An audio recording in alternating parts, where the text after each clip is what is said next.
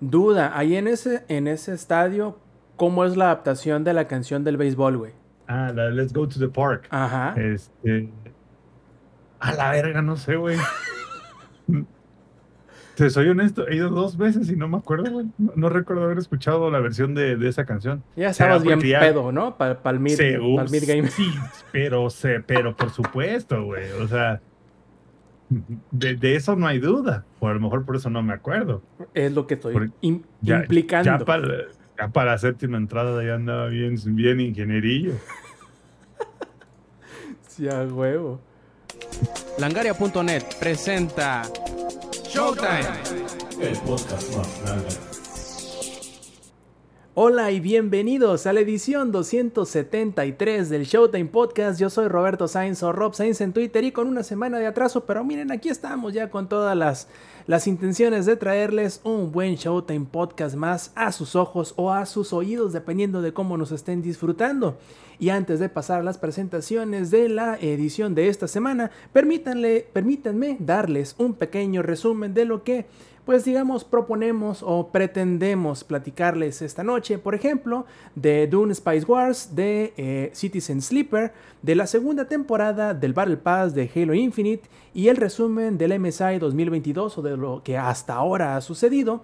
Además, si nos alcanza el tiempo, también hablaremos de alguna que otra noticia, como por ejemplo el retraso de Starfield y de Redfall, el anuncio de que será solamente Next Gen eh, Gotham Knight, también el anuncio de que Warcraft llegará a los smartphones eh, con el Arclight Rumble, y bueno, la venta de... Em, Crystal Dynamics y Eidos por parte de Square Enix hacia The Embracer Group y luego que estos mismos, los de Square Enix, dijeron que están interesados, fíjense nomás, en eh, abrir nuevos estudios y adquirir otros desarrolladores. Bueno, esos giros raros que da la vida. En fin, pasemos ahora sí a las presentaciones. Primero que nada, al productor de la edición en vivo de Showtime Podcast, Sampi Viejo, ¿cómo estás? Bien, triste que la semana pasada no pudimos hacer el, el podcast porque pues nos abandonaron, güey, nos mandaron a la verga este par de, de vergas, pero, pero feliz de que ya por fin estamos aquí. Ellos saben quiénes son, ¿verdad? Ellos lo saben, güey. Saben de quién me refiero, güey. Y por eso guardarán silencio.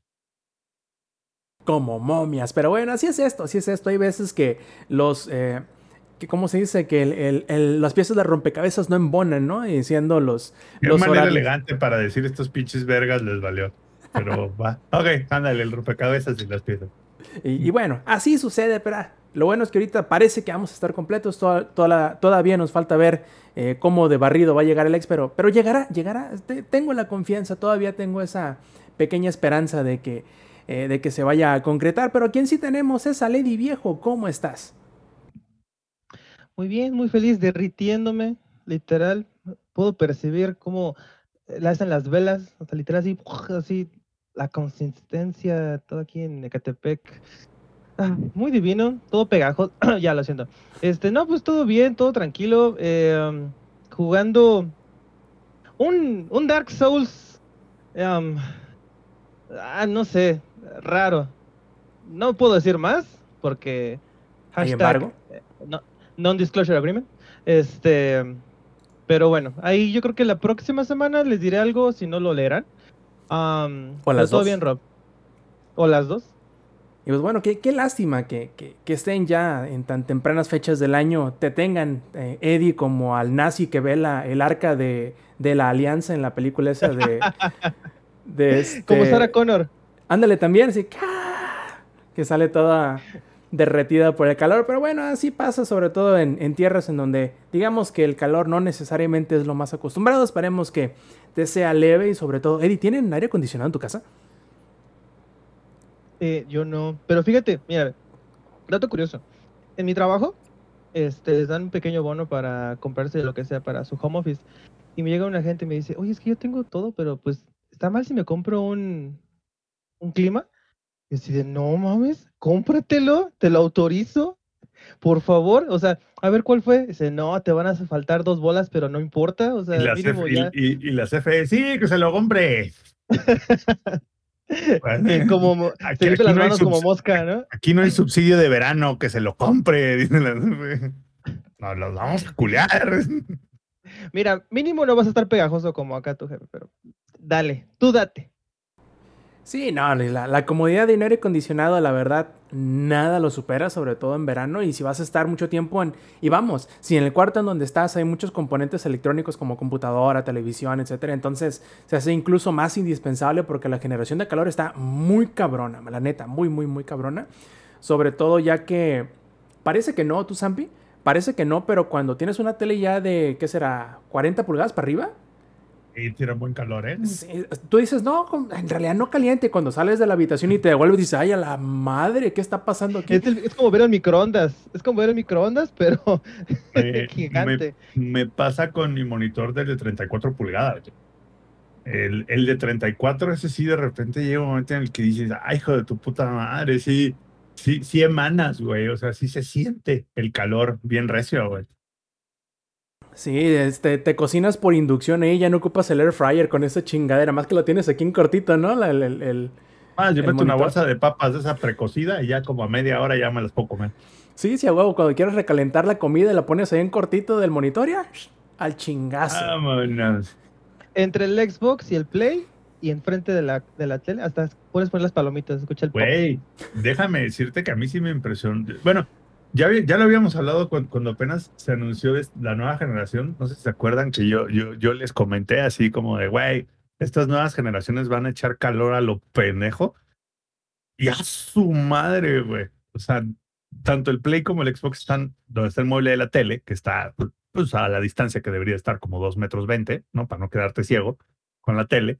Y, y, ya cuando luego me levanto, güey, y voy, no sé, a poner el control ahí en la basecita que está al lado del Xbox, no mames, yo digo, hijo de su madre, güey. Y lo mismo pasa con el Play, ¿no? O sea, te avientan un calorcito así como que bien, bien ricolino, güey.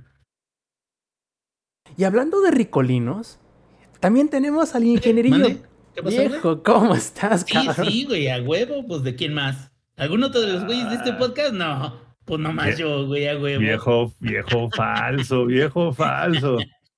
No, pues es de que soy ricolino, pero porque parezco pinche golosina, güey. Ya. Un pinche, un pinche, ¿cómo se llama? Una paleta payaso toda jodida, güey, así toda checa. Aquí estamos, aquí estamos. Sí, y fea también. Gracias a mi hija por mis ánimos de que dice que una paleta payaso fea. Este, no, pues ya aquí listísimos, decimos, no se pudo atender a uno de los podcasts este, por fallas de Comisión Federal de Electricidad. Ustedes saben de que aquí cada seis meses nosotros sin duda alguna tenemos algún pedo con comisión y le mandamos a chingar a su madre a Comisión Federal de Electricidad. Pero bueno, muchísimas gracias a todos. Estamos aquí listos para empezar a hablar de nuestros juegos. Todavía ah, que están cuidando de la economía de tu casa, mamón. obvio, ¿no? y se enoja aparte. Bájale la luz para que no gasten esos morros. Y, aparte se queja, tiene la, la, la audacia. sé que en este momento los morros querían ver sus videos en sus tablets. Ah, bueno, de hecho, las tablets eh, sí, sí funcionan, pero no funcionan en internet. Entonces, es, es como, como crueldad. O sea, podríamos ir a derechos humanos, güey. Y ahí, es donde, te das cuenta que los electrónicos modernos, si no hay internet, no sirven para ni madres, güey. Exactamente. Por eso un Oye, por eso tienes que conectar el modem a la pila, güey. Si tienes un UPS, tienes que. es indispensable, cabrón. Yo le dije. ¿Una qué? ¿Una qué? Voy a comprar esas madres de tres toneladas, güey, para ver si aguanta toda la casa. Ah, sí, sí, están chidas esas cosas, ¿eh? Acá fíjate que están promocionando mucho lo que son los. Eh, ¿Cómo se llama? Los paneles solares. Pero para reducir el consumo. y fíjate que creo que no está para, para nadie, sobre todo en México, que tiene un chingo de sol, eh, de, este, recepción de, de rayos ultravioleta. No está nada mal de que hagas eso, pero la idea sí es, tal cual, de que pongas únicamente aquellos que necesites porque si no, prácticamente le está regresando Comisión Federal de Energía que ellos... Y Comisión Federal ya no te compras energía como antes. Es correcto. Entonces ya... Antes, la Comisión Federal sí te compraba esa energía. desde que entró el cada panel, cada panel está caro, eh, Sampi. Entonces, si metes otro panel que te gusta 25 mil, 30 mil pesos, dependiendo la marca, lo que quieras, y ese ya le está regalando energía a la comisión, nah, chinguen a su madre. Mejor nada más lo que hago es instalar los necesarios para reducir el consumo. Pero aún así, güey, una pila mamalona ya es, no mames, pones que, güey, si necesitas un camión de esos de American Truck Simulator para cargarla y traerla a tu casa, güey, porque sí. Sí, güey. Sí se andan pesando como dos, güey. como dos toneladas, pesan A huevo, madres. a huevo. Esa sí no la subes ahí al Honda, güey. Ni, ni de pedo, cabrón. Lo pones en el techo, güey, y lo aplastas así. Ay, nos, salimos del tema, como para variar. Está bien, o sea, sí suele pasar, pero no pasa nada. Antes de pasar a los, temas principales, que es lo que vamos a ir próximamente, primero recordarles a todos los que nos estén disfrutando en las versiones en audio video, pero ya las pregrabadas, échense la vuelta a la versión este, en vivo que grabamos los domingos, 8 y media, no, 7 y media de la noche, horario de la CDMX a través de twitch.tv diagonal langaria. Y también si quieren hacernos llegar sus comentarios, sus preguntas, sus saludos, todo, todo lo que ustedes quieren hacernos llegar, pueden hacerlo en nuestras redes sociales que pueden encontrar, todas juntitas en langaria.net diagonal enlaces. Empecemos entonces, plebes, con lo que hemos estado jugando y lo primero que vamos a hablar, ingenierillo, eh, tómate tu píldora de crisis existencial y hablemos de Citizen Sleeper, que mm, a mí me tomó por sorpresa, pero por partida doble. Primero porque no me esperaba que me fuera a gustar tanto. Y segundo, no pensé que un juego tan sencillo, porque a final de cuentas es casi, casi una, una novela una visual. aventura, sí, una, una novela interactiva, se puede decir. Prácticamente, porque sí es cierto, sí tiene cosas de juego, o sea, sí decides qué hacer y aparte hay cosas que calcula el mismo juego, pero digamos que es lo, de, es lo menos.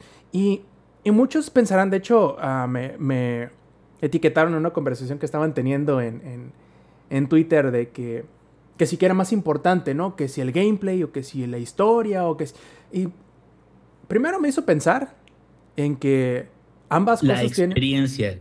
Eh, En que ambas, de hecho, tienes, tienes razón, en Y- que ambas por- cosas podrían... Por no haberlo comprado a 60 dólares, güey, no tenemos esa experiencia, desgraciadamente, ¿verdad? Sí, ni modo, hay cosas que se deben de perder o que se deben de, de- de- de experimentar de maneras diferentes. Pero a, a lo que voy es que creo que un juego puede tener una o la otra siempre y cuando se compensen.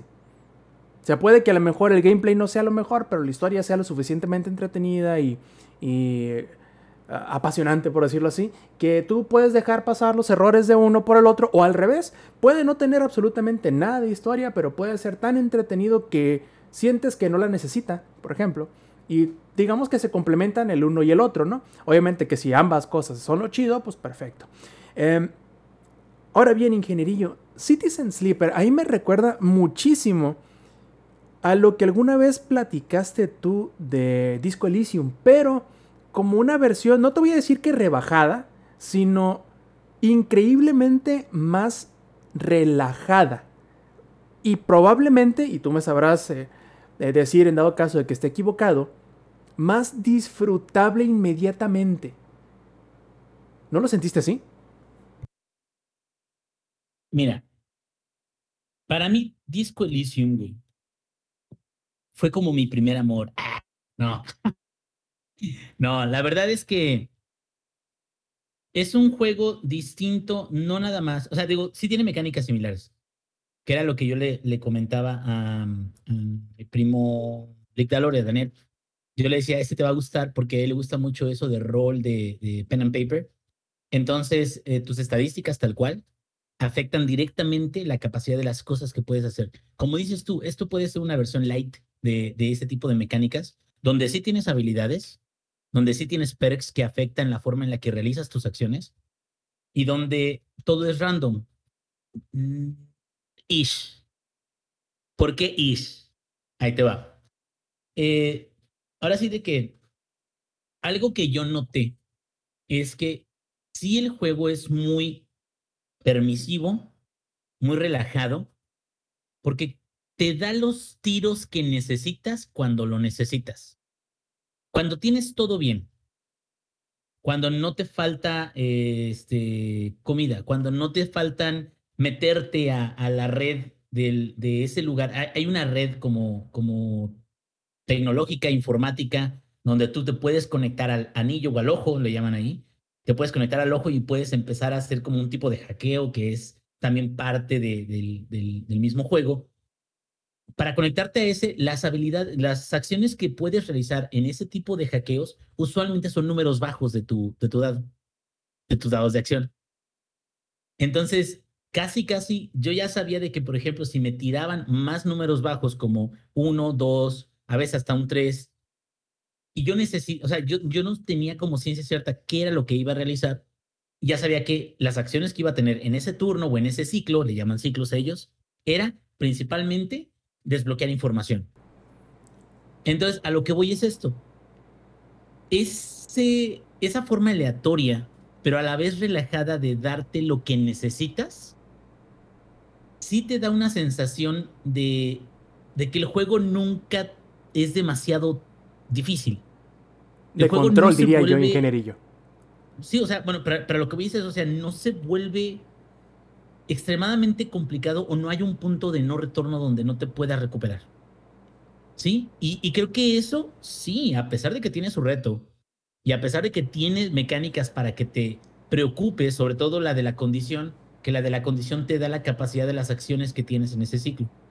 Y si tu condición va bajando y baja de 80%, entonces ya no tienes una actividad que hacer. Son cinco actividades, cada una por 20% de tu condición. Y si se va deteriorando más tu cuerpo y no puedes conseguir cómo Mm, volver a tener tu cuerpo sano, digo, esa es una parte de la historia que, que lo pueden ver, eh, pierdes la capacidad de realizar acciones. Y eso también te da una sensación de urgencia de tener que hacerse, o sea, no es como que las, las acciones que realices sean irrelevantes. Y eso me gusta, porque se siente que tienes que pensar bien en dónde quieres distribuir lo que haces. Y eso le da un propósito. Y es más, me gusta mucho que los quests no se llaman quests, sino son drives. Drives, porque te conducen a algo, te dan un... Son como el propósito que, estás que, que, tienes ahí en el, en el juego. Digo, mm, creo que no lo hemos mencionado todavía. Prácticamente tú eres como un, este, ¿cómo, cómo le llamaban en Blade Runner? Un replicant. Eh, prácticamente tú eres un, un, un androide que es una simulación de una persona real. Y el problema es de que como androide eres propiedad de una empresa. Y la empresa toma medidas para, para que sus androides no se escapen o, o no duren si es que se escapan. O sea, básicamente como un centro de logística de Amazon, güey. Sí, ándale, ándale. Yo creo que la gente de, de, Amazon, si se sale del almacén, güey, empiezan a sentirse mal, güey. Les empieza a dar diarrea y la chingada así. ¡ah! Y entonces Amazon les dice, güey, regrésate al almacén a chingarle. entonces, lo chido de todo este de la aventura que tú estás contando, eh, Rob, y no sé si, si, si tú lo sentiste de esa manera,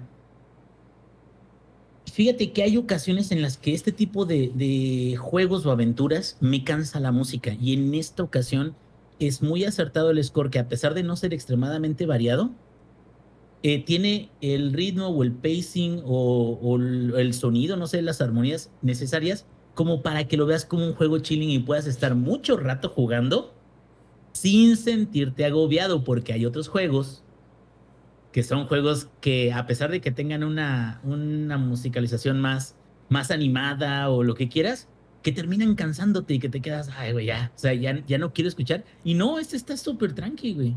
¿Cómo ves? De hecho, sí, todo el juego yo podría decir que es un tanto mm, relajada no es la palabra. ¿Cómo, se traduciría mellow? ¿Meloso? Mm. No, o sea, sí, pero no en el sentido que por lo general se utiliza la palabra. Sí, meloso en el sentido de que va no necesariamente muy apresurado, no te empuja a hacer nada, ni te... Placentero.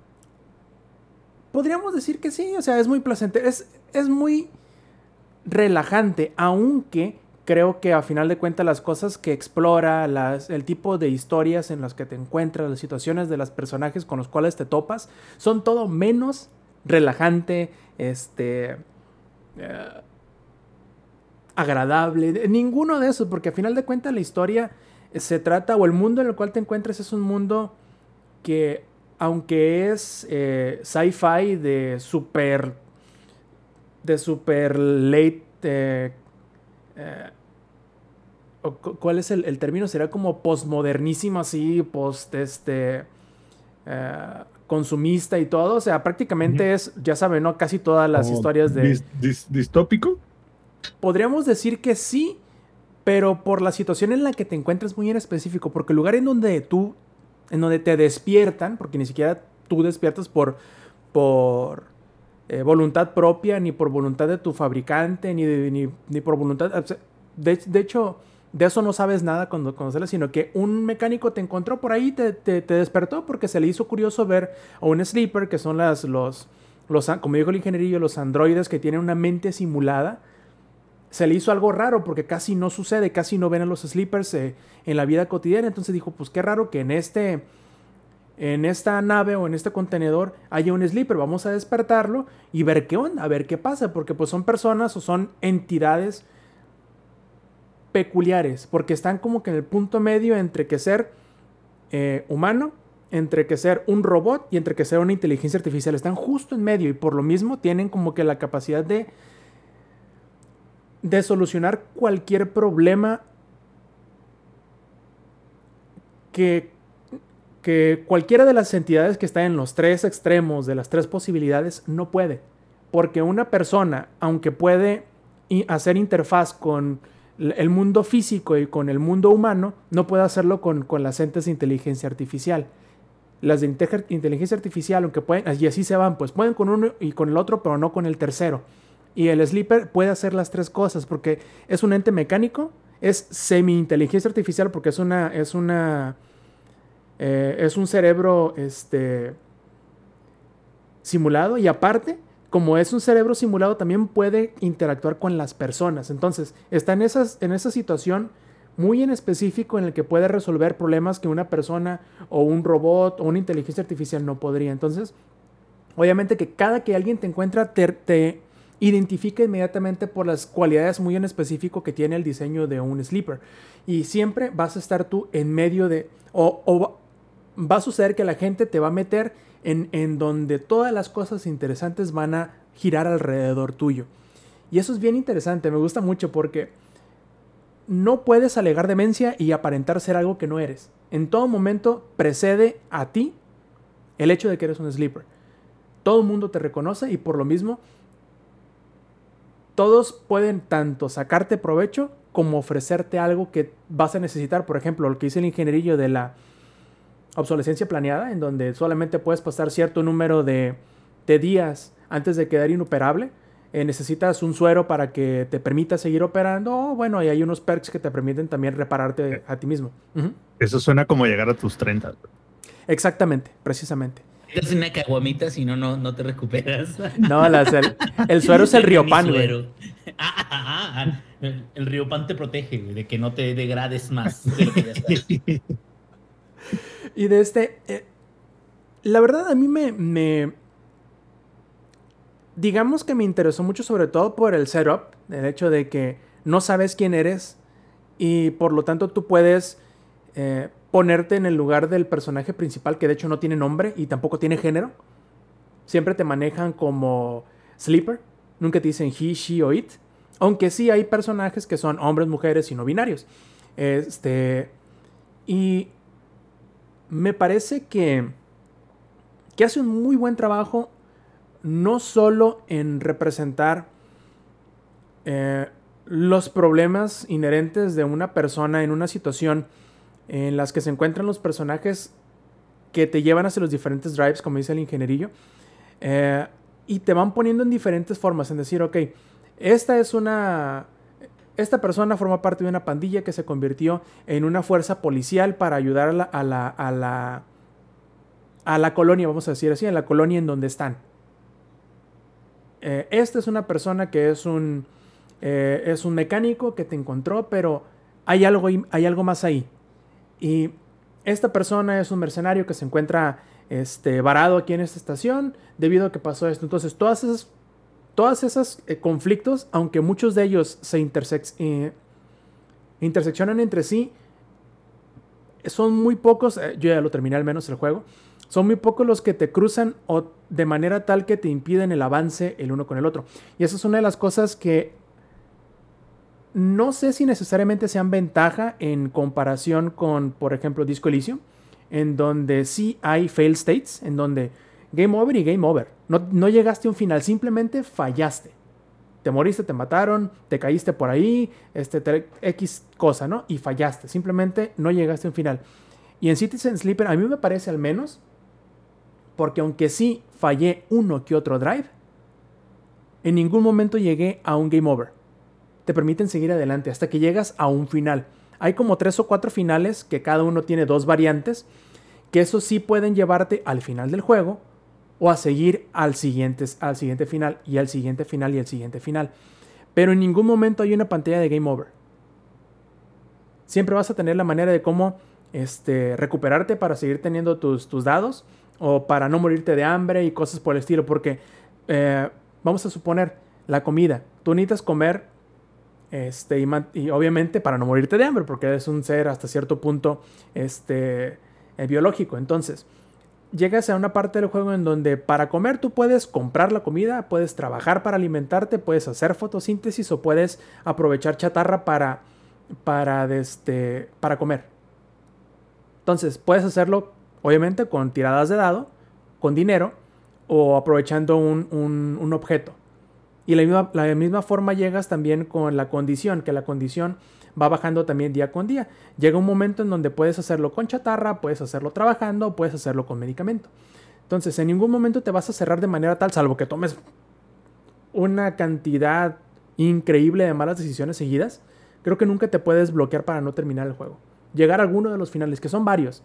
Y no sé, ingeniería, dependiendo de qué tanto llevas jugado, ¿qué te han parecido las personalidades con las cuales te encuentres? Porque creo que, siendo que es un juego que tiene muy poca cosa en, a manera de gameplay, creo que si no lo hace bien en la ambientación, en los personajes y en el, en el diálogo de estos personajes, creo que ahí es donde falla por completo. Pero a mí me parece que en esas tres partes lo hace muy bien. Primero, en la ambientación, que es el, el ojo de Erling, está muy bien hecho, te pone un escenario muy en específico, no necesariamente muy grande, pero tampoco tan pequeño como para no ofrecer diferentes facciones, por ejemplo. Eh, los diferentes personajes son, algunos son encantadores, otros son enternecedores, otros son un dolor de, huevos como pocos. Y creo que tienes un abanico de, de oferta, por decirlo de alguna manera, para que de menos alguno de ellos te llame la atención en algún nivel, ya sea que quieras ayudarles y salir y ayudarles a salir de su predicamento, que tú identifiques que su situación sea, digamos, este éticamente o filosóficamente interesante y ver hacia dónde y quieres saber hacia dónde va, o simple y sencillamente te cae bien como persona. No sé, ingeniería, ¿qué te parece? Eh, pues mira, la verdad, de todos los personajes que he conocido, me gusta mucho que solo basta con la imagen, que es una imagen que está, es, es un, en 2D, un dibujo animado, bueno, no es animado, más bien es, es, una imagen en 2D del personaje con un cierto estilo de arte que es muy como, como este, ¿sabes? Como que me acordé, eh, como del estilo de Scott Pilgrim, pero como cyberpunk, o sea, como, como futurista, ¿no? Em, y ese estilo de arte junto con los diálogos y la, la historia que tienen detrás y el background que tienen ellos y la forma de interactuar, te forjan inmediatamente una, una, una idea, una imagen, un concepto de, esa, de, ese personaje. Y creo que ahí es la, la fortaleza o la gran fortaleza del juego, porque tal cual, el juego está muy plano, muy sencillo si comparas las mecánicas con muchos otros juegos. O sea, tal cual, el juego es como si fuera un juego de tabletop, donde tú por turnos vas decidiendo qué acciones vas tomando y esto va afectando un poco y vas avanzando, pero lo que realmente a lo mejor lo hace sobresalir es que creo que está muy bien desarrollado las interacciones, los drives y, y, es el, y el outcome de los mismos, porque si no, entonces no tendría razón de que, de que eh, exploraras un drive o un quest porque te quedarías, nah, güey, pues sí, no está tan bien hecho. Y no, creo que de principio a fin al menos están lo suficientemente bien escritos como para que conozcas a alguien más, quieras saber o leer de qué se trata su historia y quieras determinar si te interesa para poder este, darle algo o no de, de, de ayuda, porque usualmente, como dices tú, todos los personajes te ven, te ven como alguien que a lo mejor no es necesariamente una persona, pero como alguien que podría ayudarlos o que podría, este, o, o que es alguien especial, ¿no? En ese punto. Entonces, yo lo, lo que sí creo es que probablemente este concepto del juego tal cual nació de una novela, nació de, de algo que, que o un, un setting de, de un universo futurista o algo, sea, como, como algo que está muy claro.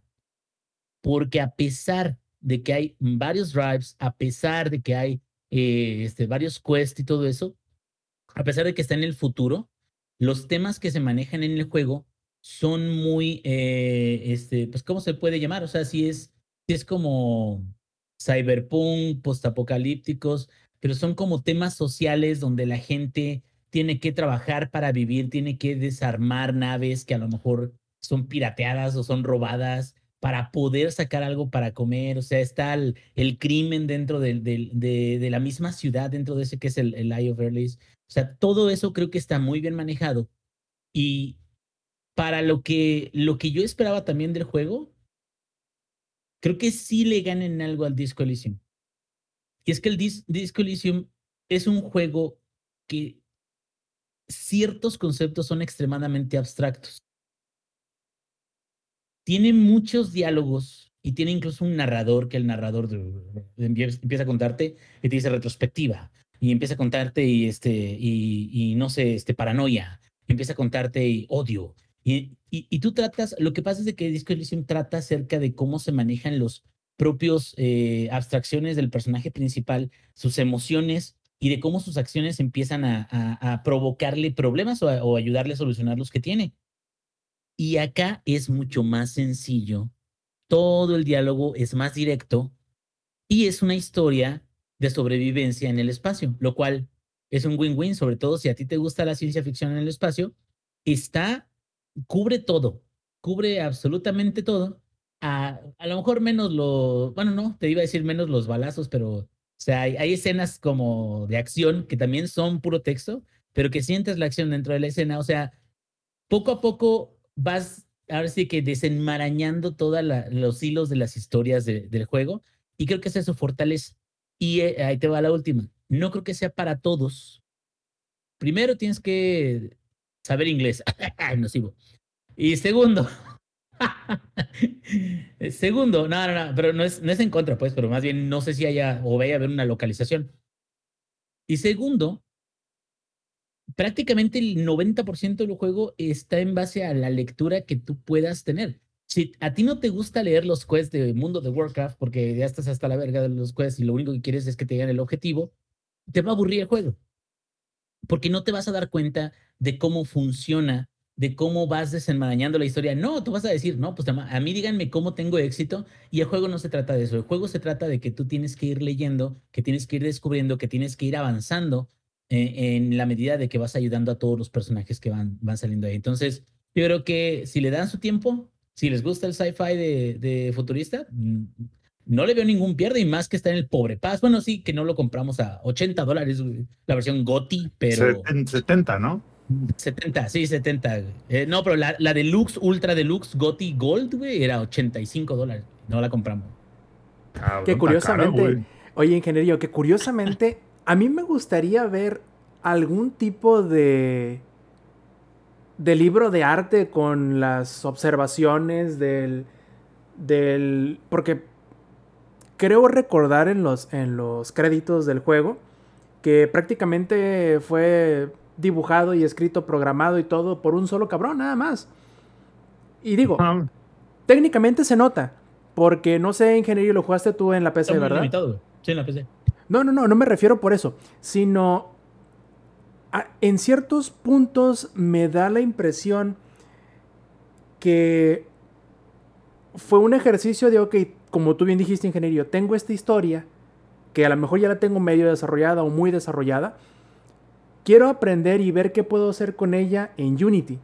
Porque hay ciertas partes en la versión para Xbox, que es la que yo jugué, en donde desaparecen los iconos, este, no te reaccionan. ¿Sí te pasó? Ok. Mira, este... me pasó una vez que ah, decía, me... este, eh, no, no contestes.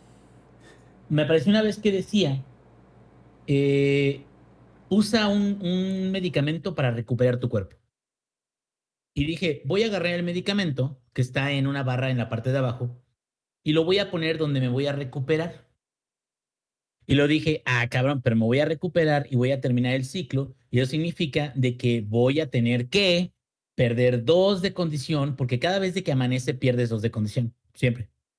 Dije, no, mejor que pierda dos de condición ahorita.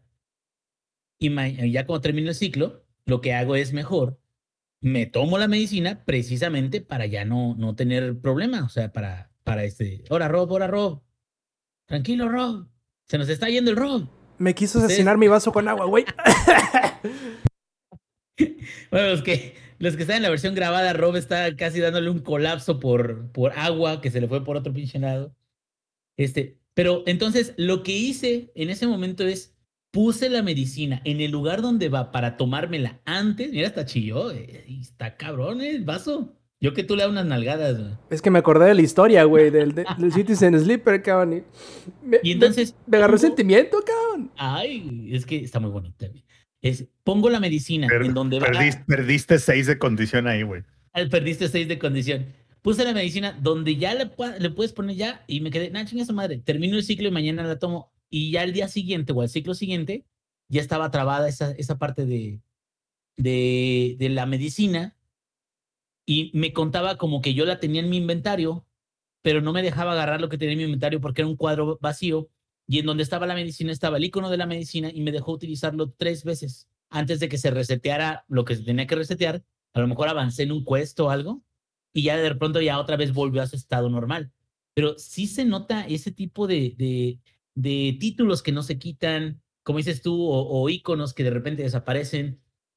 Se nota en, en, ese punto, pero sin embargo, sí es una proeza grande de que una sola persona pueda generar tanto con tan poco o tan limitado, que te queda, si te fijas, realmente lo único que él tiene son los drives, los conceptos eh, gráficos de los personajes que se supone que son cada uno, y nada más, pues ahora sí de que el in-game de, de, del ojo. Y ya con esto y con puros clics, ya tiene un juego que es un juego que creo que vale la pena. Y, eso es mucho decir, cabrón. Sí, la, la, verdad yo creo que vale muchísimo la pena. Y como tú dices, ingeniería, yo creo que las únicas dos impedimentos que podrías tener para disfrutar del juego es A, que no te gusta leer y B, que no seas tan eh, fluido al momento de leer en inglés, porque obviamente no ocupas siquiera... Eh, hablarlo ni nada. De, hecho, como el juego es bastante relajado, no te. En ningún momento te pone prisa por tomar tus decisiones. Porque tú solo haces avanzar el reloj. Entonces, aunque seas lento para leer y lento para a lo mejor comprender el inglés, pero si te tomas tu tiempo y si oh. disfrutas de leer este tipo de historias, sin ningún problema vas a poder De Disco Elysium también y de lo que ya había dicho. Disco Elysium tiene es como, conceptos muy complejos, güey. Es como en Super Hot, que es como cuando te muevas es que te metemos el chile, ¿no? O sea, tú piénsale. Antes de moverte, piénsale. Pero si te fijas, también Super Hard está súper sencillo el gameplay, pero es una forma en la que lo entregaron que es satisfactorio jugarlo. O sea, y, y te diviertes un poquito, güey. Y fíjate, y eso que tú no, bueno, me imagino que no lo has jugado en VR, güey. Porque en VR es como, nah, es, es increíble ese juego en VR, güey. Y, y te digo, creo que sí hay que hablar de estos juegos. Digo, mucha gente dirá, ay, es que Microsoft los tiene esclavizados. Y aparte ustedes no quieren jugar, no pueden jugar lo que quieren, güey, lo que les da la experiencia, lo más juegan lo que les da Microsoft. Pero la verdad es que este tipo de juegos está muy chingón descubrirlos. Y te voy a decir algo, y eso sí es cierto, güey. Si únicamente quieres vivir la experiencia, güey, te estás perdiendo de la pobre experiencia que es encontrar joyitas como estas, güey. Que, que te. Ahora sí, la verdad, yo estoy agradecido. Por ejemplo, el Tunic, este, jueguitos como, por ejemplo, el, el Yomi también ya salió el día uno, güey. El Trek to Yomi salió día uno. Agradecido con el de arriba, dice. Agradecido con el de arriba, güey. Y también, ¿sabes cuál va a salir el día uno? Que también siento que es un juego que te va a gustar mucho. Es el Tales of a Requiem. También va a salir día uno en Game Pass, güey. Y si te fijas, ahí es donde ellos dicen, ah, los Xboxers no van a jugar, o los de Microsoft no van a jugar nada de aquí. Y te quedas, güey, no mames, ya se está hablando hasta que Ubisoft va a empezar a jalar cosas. No sabemos si va a pasar, pero con los juegos de EA, güey, con los juegos que van saliendo, va a salir el, el, el- al- alguien les dijo, ah, bueno, pero este año todavía va a salir el Deadloop, ¿no? Y la respuesta de un Sonyer, güey, para eso fue, ah, y el Deadloop ya es cosa vieja, güey. Puta madre, no, pues entonces quieres que me corra el pinche toro, güey. O sea, si no es exactamente la experiencia, entonces vales. Eh, Es, es como cuando salió el, el God of War para, para PC, güey. Pues así como de, nah, pero pinche juego ya está bien viejo. Es como, ah, chingado. Eh, Es que, y, y creo que, digo, hablando acerca de eso, creo que si no estuvieran muchos de esos juegos disponibles y promocionados por el mismo Game Pass, No, no, no Sería jamás lo muy- hubieras jugado, sería muy, sería muy complicado que alguien dijera, voy a gastarme 5 dólares, aunque costaran 5 dólares, 10 dólares, voy a gastarme 10 dólares en comprar ese jueguito a ver qué tal está. No, güey.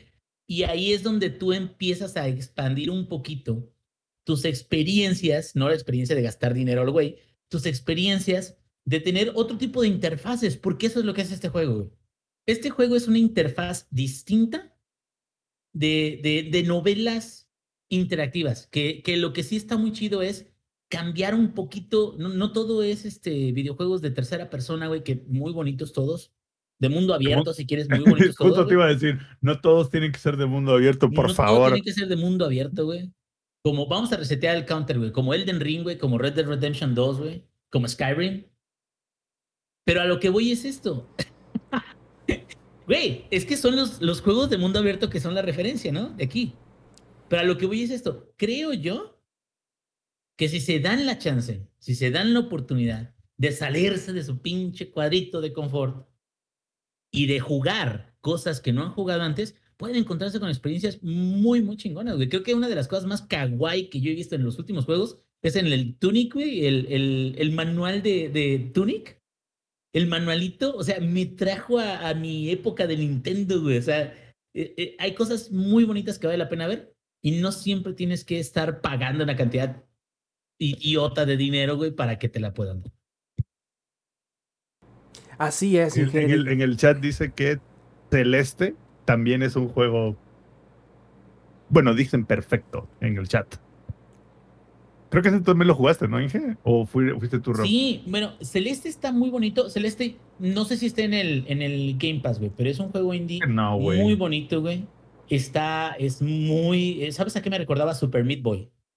Pero más kawaii, más bonito, más, este, hay una historia de, de superación, de crecimiento, de subir a la montaña, güey. Está retador en platformer porque tiene varios tipos de saltos.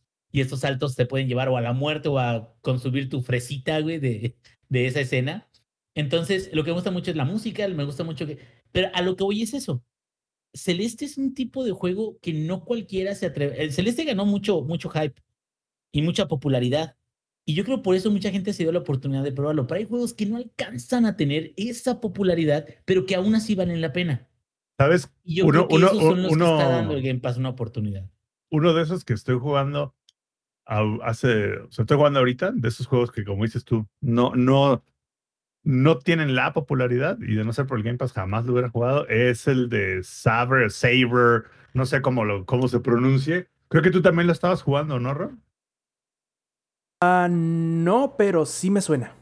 Ah, bueno, es un jueguito también indie, tercera persona, semimundo abierto, en el sentido de que sí, sí, sí, sí, es un mundo para explorar, pero el juego es bien claro de vete para aquí, vete para allá y listo, se acabó. No, o sea, no, no, no te pone 7000 quests adelante, ¿no?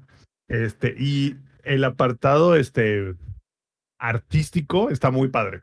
Igual, es un jueguito, güey, que si no fuera por el Game Pass, en la perra vida, en la perra vida lo iba a jugar, güey. En tu perra Perra. vida. Así, así mero. Y bueno, a ver, ingenierillo, quiero que aprovechando que ya, como que ya entraste en calor, este, nos platiques del acceso anticipado que nos eh, pudimos hacer de Dune Spice Wars, que no es lo que yo esperaba, porque yo pensaba que, no sé si te acuerdas, ingenierillo, que de los primeros, bueno, quizá no de los primeros, pero de los de esos real-time strategy games de los legendarios es precisamente Dune 2. Claro, claro, y hace muchísimos años, pero toda la gente así de. Y yo me esperaba. Yo me esperaba que este Dune Spice Wars fuese en ese mismo estilo de juegos de estrategia. Y resulta que no. A ver, cuéntanos. Bueno, mira, eh, Dune eh, Spice Wars, antes que nada, está muy bien para hacer este Early Access. La verdad, yo no, no le he notado, a lo mejor algunas cuestiones de balance, pero yo no le he notado que le falte mucho como para ser liberado. La verdad, a lo mejor están checando las pruebas multiplayer, las pruebas de, de balance de algunos de sus unidades y todo eso. Pero está, está muy bien desarrollado. ¿Pero por qué? Eh, este jueguito está desarrollado por Shiro Games, que son los mismos que desarrollaron Northgard. Y Northgard es un jueguito de 4X también, no, no es porno. Aquellos que 4X no, es, no es porno. Bien, bien puercote, ¿no? bien puercos. No, eh, ¿cómo se llama? Eh, es Explore, Expand. Eh, Exploit y Exterminate. Ah, algo así, pero cada X significa una fase, vaya, de la, de la exploración. Es correcto. Entonces, eh, Shiro Games desarrollaron Northgard y Northgard es un, por cierto, si lo ven barato, vale la pena y si les gustan los juegos de, de estrategia en tiempo real. Y eh, ahora sí de que la peculiaridad de Northgard es que era un juego relativamente pequeño, donde tú empezabas con algunos clanes y estos clanes entonces tenían la jugabilidad o el desarrollo muy parecido, muy similar a lo que es en Dune. En Dune es un poquito más tecnológico y tiene muchas referencias a lo que es el universo de Dune, pero las mecánicas son similares. ¿Sale Zendaya? Ahora, eh, no, no sale Zendaya. Ah, sale una que se parece a Zendaya, güey. Pues sí. Ah, bueno, ahorita, ahorita les platico porque tiene, tiene cuatro, cuatro facciones. Pero bueno, no te lo pregunto porque ni en la película de Dune salió Zendaya, güey. sale en sueños. Salió en el póster, güey. No, sé, no sé mentiroso.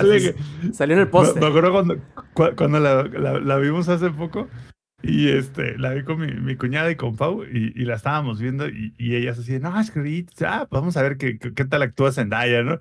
Y acaba la película y dice, ah, chingo, pues a qué hora salió, qué pedo.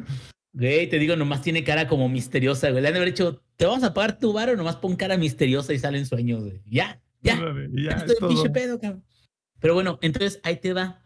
Eh, haz de cuenta que eh, llegamos a platicar ustedes, eh, eh, bueno, en, el WhatsApp. Ah, ¿saben qué? Este se ve chido y es como el Civilization, ¿no? O es como Stellaris, ¿no? O es como algunos de esos que son los 4X también.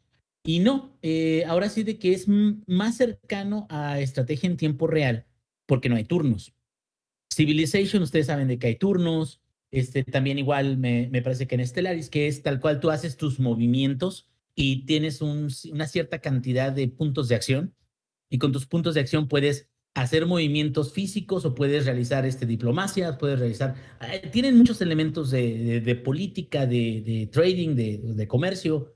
Y, en estos juegos, los que son de Shiro Games, como el de Northgard y el de Dune Spice Wars, los juegos en sí son de darte un territorio con tu este, pueblo base, se puede decir, donde la exploración es clave, güey. Donde tú siempre tienes que tener exploradores avanzando en todos lados. Y eso, digo, pasaba desde Age of Empires 2, güey. Pero aquí le dan muchísimo énfasis porque los exploradores no nada más te descubren el Fog of War, ¿no? Que así lo conocíamos antes, como que no nada más te descubren el mapa, sino que cuando llegas a ciertas partes del mapa, en esas partes del mapa o en esos territorios adicionales, existen estos signos de interrogación de cosas que existen en ese terreno. Y los que te dicen qué son esas cosas dentro de ese pedazo del mapa son los exploradores. Y esto pasa desde Northgard y ahorita pasa con unas, este, ¿cómo se llama? Con las naves que incluso salen en la, película, que son las que tienen como estas alas de, insecto. Este, una de esas naves es un explorador y tú lo vas mandando a que explore diferentes áreas del mapa. Bueno, entonces esa exploración y el no tener turnos sí te hace de que tengas constantemente que estar pensando en cómo puedes crecer, porque si no te ponen, te apendejas un poquito y te empiezan a ganar terreno los demás. Este, antes de irme más para allá y explicar un poquito acerca de cómo va la, eh, el juego, eh, tiene cuatro facciones. Una facción es eh, la casa Tradis, eh, que son los buenos. los honorables Atreides, güey. Este, la casa Harkonnen, me parece. Que los Harkonnen pues, son los malos, güey, o los, los bestiales, los, los este, bárbaros. Este, bueno, bárbaros nomás en la forma de pelear, porque son como pues, su propia. Los, bárbaros casa, espaciales. Los bárbaros espaciales, güey, pelones, güey. Este, viene otra facción que son los mercaderes, se podría decir. Y viene la última facción que son los Freemen. Y en esa sale una mona que se parece a Zendaya. güey. A lo mejor ahí, ahí le dijeron, pues tú no vas a salir en la película, pero en el juego sí, ahí te vamos a poner una mona, como tú. Similar. ¿no? Similar. Como, como, no- no como, el, Pero va, va a parecerse a ti, cabrón. como el video que dice así como, ah, viene Godzilla. No, no es Godzilla por, te- por no temas Godzilla, de derechos de autor, pero. Con- como si fuera Godzilla, aunque no lo es. Sí. No, y, y mira, de, de todo lo que he podido jugar de eso, el nivel básico de, de, de expansión, de ataque, de movimientos, es muy bueno porque es relativamente sencillo. Cada uno de los edif- edificios, digo, perdón, los, los pueblos que tengas tienen capacidad de construir cierta cantidad de edificios. Entonces tú vas decidiendo, este, vamos a ponerle una refinería de, de spice, que es lo que le llaman la especia. ¿Cómo le llaman en el libro, Rob? ¿Sí es especia, tal cual? Especia melange. Especia melange, este, que es, digamos, el, el- lo más este, valioso que tiene el, el planeta en sí. Eh, que puedes poner este. gracias a eso existen los viajes espaciales. Sí, sí, sí, sí, es, es, es correcto. Entonces, pues el que tenga el dominio del Spice tiene el dominio de la galaxia, ¿no? Se supone. Entonces, Por fin tú sé qué vas creciendo. significa. Espérate, es que mínimo, es que mínimo ahí dicen que para qué chingados significa la especia. Porque, eh, recordando a Avatar, ¿para qué, ¿para qué sirve el unoptonium? Jamás dicen para qué sirve, nada más para cuánto cuesta, lo siento, nada más quería Para que decir. llegue la película, güey. Que Para eso existo sirve, güey. Gracias al Unoptonium, güey, tenemos una película, la más taquillera que nadie se acuerda de ella y nadie sabe de qué se trata, güey. Pero bueno, y que sigue bien caro el Blu-ray. y que sigue bien. ca- Oye, pero ¿por qué, güey? ¿A cuántos años? No mames. Pero bueno, Pues, bueno, porque- yo creo que porque imprimieron bien poquitos, güey. son de colección, güey. Pero bueno, y a lo que voy es, este, la verdad es que cada una de las facciones, ah, bueno, ahí les va. Cada una de las facciones tiene sus perks, tiene sus, sus beneficios, tiene unidades especiales. Pero aparte, cada una de las facciones tiene cuatro consejeros, de los cuales tienes que escoger dos. Y los consejeros te van a dar perks adicionales y van a ser enfocadas, por ejemplo, en cosas como automatización o en cosas muy particulares como el espionaje, porque también hay una modalidad de espionaje en el juego. Todo eso en conjunto, con la expansión de territorios, con la construcción de unidades, con eh, la recolección de spies, con el generar ejércitos, los ejércitos tienen upkeep, que es un concepto que no tenían los juegos viejitos. Que upkeep es de que el, ejército no nada más te ocupa un lugar de población, sino que el ejército te genera un costo. Y el upkeep de los ejércitos es agua, y agua es lo más escaso que hay en el juego. Entonces, dicho esto, tú tienes que hacer crecer tu, tu ejército, pero no puede crecer tanto, porque si crece demasiado, te vas a acabar tus recursos y ya no vas a poder in- incluso avanzar o van a morirse tus ejércitos. Sobre todo porque cuando los ejércitos están lejos de tu territorio o están incursionando en un territorio enemigo, tienen una barrita que es la barrita del recurso que se están gastando, que es, digamos, ahora sí que las reservas, las, la, la comida, el, agua que, que tienen, y si permanecen demasiado tiempo fuera de un área amiga, el ejército va a empezar a perder este, salud. Es, es como no en, en ah, Rise of Nations, que si no llevabas tu carretita de soporte, güey, iban perdiendo tu- tus, tus soldados, no sé si se acuerdan de, de esa ándale, mecánica, algo parecido. Nada más, aquí el punto es que Rise of Nations, la movilidad de los ejércitos era mucho más rápida que en este juego. En Doom, los ejércitos eh, o los soldados toman un buen de tiempo en trasladarse y ahora ahí viene otra cosa. Tú vas por el desierto y hay sandworms o gusanos de la arena. Quiere decir de que tú vas avanzando en el ejército con atacando un, un, un pueblo y de repente te llega una amenaza de decir, ay, es que ahí viene un sandworm, vete a la verga, vete a la verga. ¿Dónde Y estás, si Boba no Fett? te vas, y si no te vas a la verga, llega el Sandworm y se puede comer a 3, 4, 5 unidades de tu ejército si lo hace desde el punto correcto. ¿Qué quiere decir esto? Esto le agrega un peligro extra a estar viajando a través del desierto, especialmente en unas zonas que son como muy, muy vastas, de puro desierto. Y esto también le da un sentido a que los Freemen tienen una unidad que son precisamente los thumpers. ¿Cómo le llamaban, Rob? Que son este, los aparatitos que generan como las vibraciones para, para este, protegerse. De, Prácticamente del- son, son señuelos Son que lo que hacen ¿no? es... Son No, señuelos, no, no, pero, pero, pero sí tenían como, sí, sí se llamaba creo que Thumper, ¿no? O esa madre, lo que pone en el piso y, y le pega al, al Creo piso. que ¿sí? sí. Entonces, dicho esto, sí creo que hay que alabar al menos de que es una estructura sólida. Digo, no sé si sea la mejor para la franquicia. ¿Por qué? Porque la franquicia, como dices tú, ya tenía una base distinta en, en el Doom viejito, como del estilo de juego que era. Y ese es un estilo de juego que es mucho más cercano al Northgard.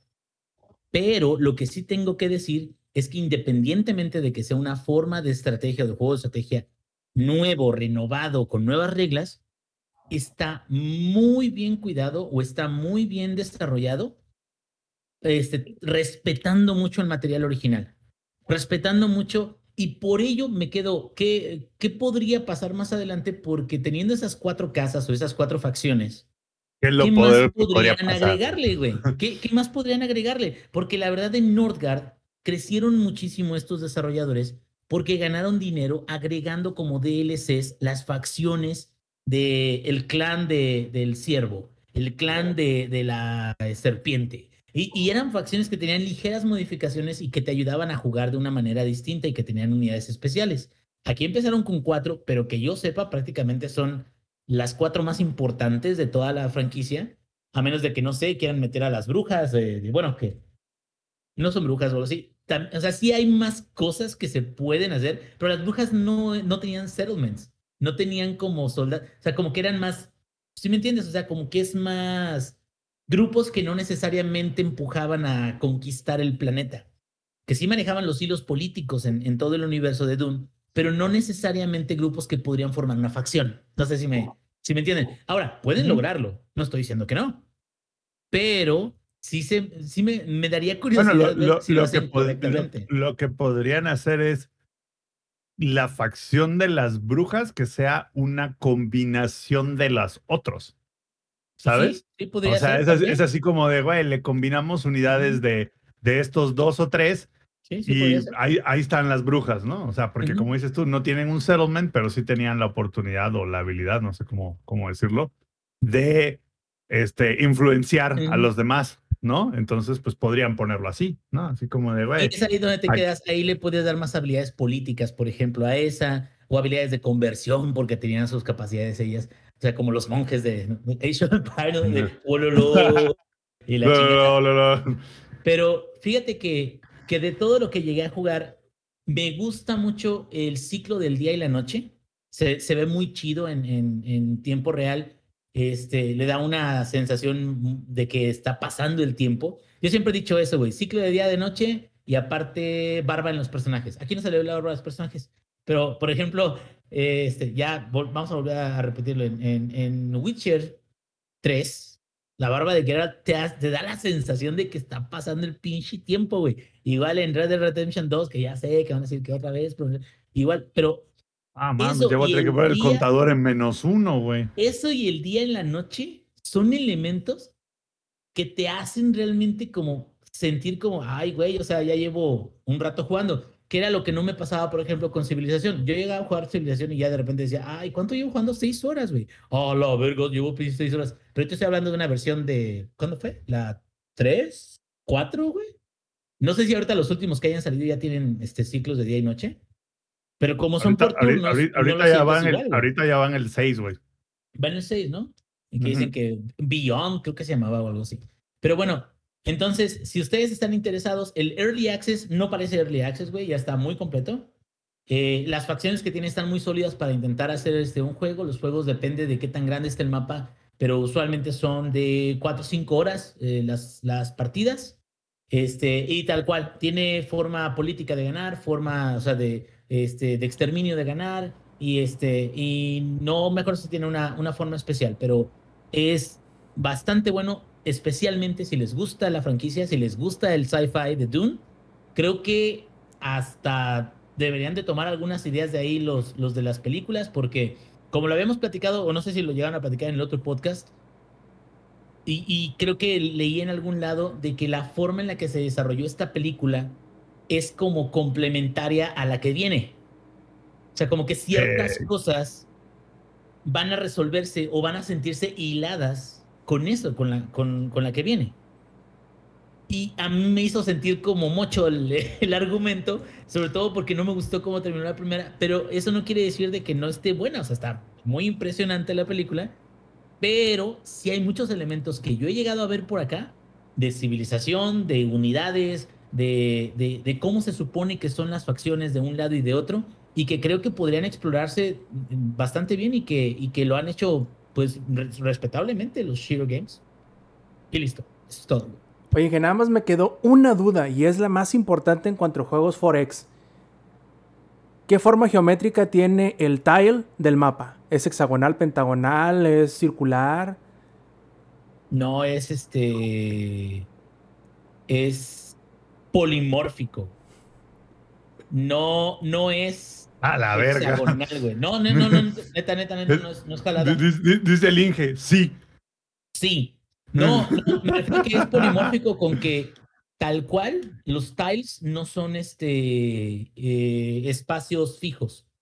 Y por ejemplo en Civilization sí son figuras que sus colindantes son como tiles, güey, tal cual. Son figuras que sus colindantes son de, de la misma forma, ¿no? Y así sean montañas, así sean bosques, así sean de lo que sea. Incluso el, el Endless, el Endless Legends también es otro tipo de, de juego de, de estrategia donde los tiles tienen una forma fija, ¿no? Y acá no, acá los nuevos territorios o los territorios que están pegados al que tú tienes pueden incluso ser más grandes y puede eso incrementar la cantidad de cosas que haya como ruinas, como un pueblo, como una fuente de minerales, o pueden No, ser muy pequeñitos. No me acuerdo qué juego igual de Forex jugué hace, hace como 10 años que era igual. O sea, que era un sentido así como dice dije. No estaba predefinido el tamaño de cada territorio, sino que dependía de lo que traía el territorio adentro, vaya.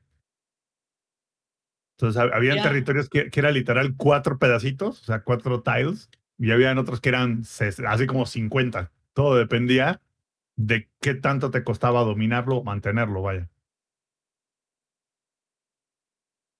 Ok, perfecto. Entonces, habiendo terminado con esto y aunque me hubiese gustado contar con el apoyo del ex para el siguiente tema, creo que igual tenemos este bastante, o mejor dicho, tenemos a uno que nos puede hablar bastante bien. ¿No era el Empire Earth, güey? Perdón. ¿No era el Empire Earth? Creo que No, sí, creo que sí, creo que sí, Inge.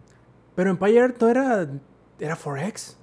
No, no, no era, no era de territorios, ¿no? Era más como, como, como Rise of Nations, era más como... No, pero Rise of Nations era una combinación porque tenía un mapa grande. Y en el mapa decías, voy a atacar este otro territorio. Creo que puede, no sé, me- ya me generaron la duda, güey. Pero era uno de esos. O el uno o el otro. Bueno, a lo que voy, o a lo que quería llegar, era que ya llegó por fin, Zampi, la temporada 2 de Halo Infinite. Y aunque me hubiese gustado tener a Lex aquí junto a nosotros para platicar en conjunto, tú y él, y hasta un poquito yo también, y quizá un poquito también el Eddie, que creo que se nos cayó, a lo mejor se le descargó ahí el asunto. Este, Se le descargó Te- el asunto, ¿cómo sabes eso? digo. ¿Nos tienes monitoreados o qué, Roberto? híjole. Ya me descubrí, ya, me- ya Es- nos exhibiste. Estoy descubriendo el nivel de monitoreo que tienes sobre nosotros, güey. Ah, para que te des un tiro, güey. Pero bueno, lo que iba es que ya llegó por fin la segunda temporada. Lo hemos jugado que un par de semanas más o menos, lo que lleva ya corriendo la... 12 Pues- días, para ser más preciso. Ah, mira, pues casi, casi dos semanas. Entonces, eh, yo he escuchado mucho, o mejor dicho, yo como un jugador meramente casual, siento que le cayó muy bien lo que ha traído la segunda temporada. Porque no nada más es este, más cositas este, cosméticas, sino que han sido nuevos mapas, nuevos modos, y alguno que otro rebalance, que ahí en el rebalance es donde yo al menos no alcanzo a notar la diferencia de lo que sucedió entre la primera y la segunda. Habrá gente que dice que sí, no, es que ahora la bala cae de esta manera y que cuando te pega te hace tal cosa y no alcanzas a hacer el truco del reload y el chingar. Bueno, esas son cosas que yo no entiendo. Pero sí ha habido bastante polémica en cuanto a los cambios, porque creo por ahí que quitaron algunos de los skill jumps. Y este, ya, hecho, ya, hecho, ya los van a regresar, los skill jumps.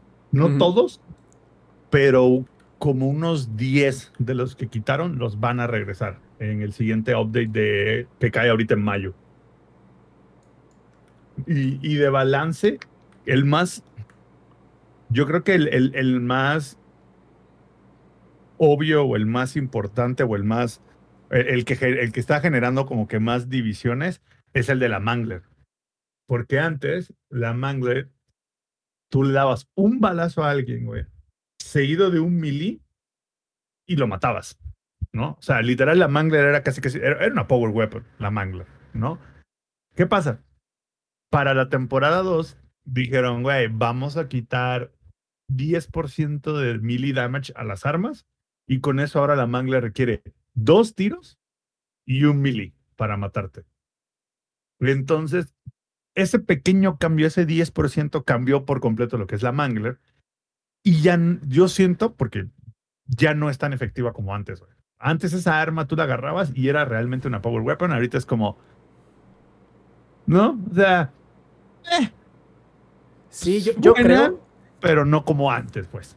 Dime si estoy loco o si estoy mal, que muy probablemente sí, como el ingenierillo. Este. Pero fue un nerf completo, no hicieron como que un balanceo de positivo con negativo, por ejemplo. Vamos a suponer que sí necesitara los dos balazos y el golpe para matarlos, pero que a lo mejor la cadencia de tiro fuera más rápida. Ah, sí, no, no, no. No le movieron no, nada de eso, nomás es la vamos a chingar porque la vamos a chingar. Y, de hecho agarraron parejo, porque lo que hicieron fue le bajaron el 10% de daño de melee a todas las armas, así, across the board. Entonces, o sea, fue, un cambio a todo. O sea, no, no fue un nerf específico del arma, pero al final del día, ese nerf en particular a la que más afecta es a esa arma. Porque es el arma en la que te daban un balazo seguido de un melee y era suficiente para matarte. Y que dijeron, güey, le movemos tantito y ahora un balazo y un melee en lugar de matarte te deja como con pinches dos dedos de vida. Vaya. No te termina de joder por completo. A mí no me gustó. Yo siento que le quitó le quitó el, el, lujo que era la Mangler. Porque la Mangler era así como, güey, la agarrabas y era así como de, aguado, que ahí viene ese pelado. Ahora no necesariamente. De hecho, más, vas a estar más veces en el lado incorrecto de los chingadazos que del lado correcto. Gracias a ese pequeñito ajuste que hicieron. Le quitaron el motivo de ser, yo creo, a la Mangler por completo. Sí, sí, sí. Y a mí sí me gustaba, güey. O sea, yo creo que de las armas del nuevo Halo era de mis favoritas, güey.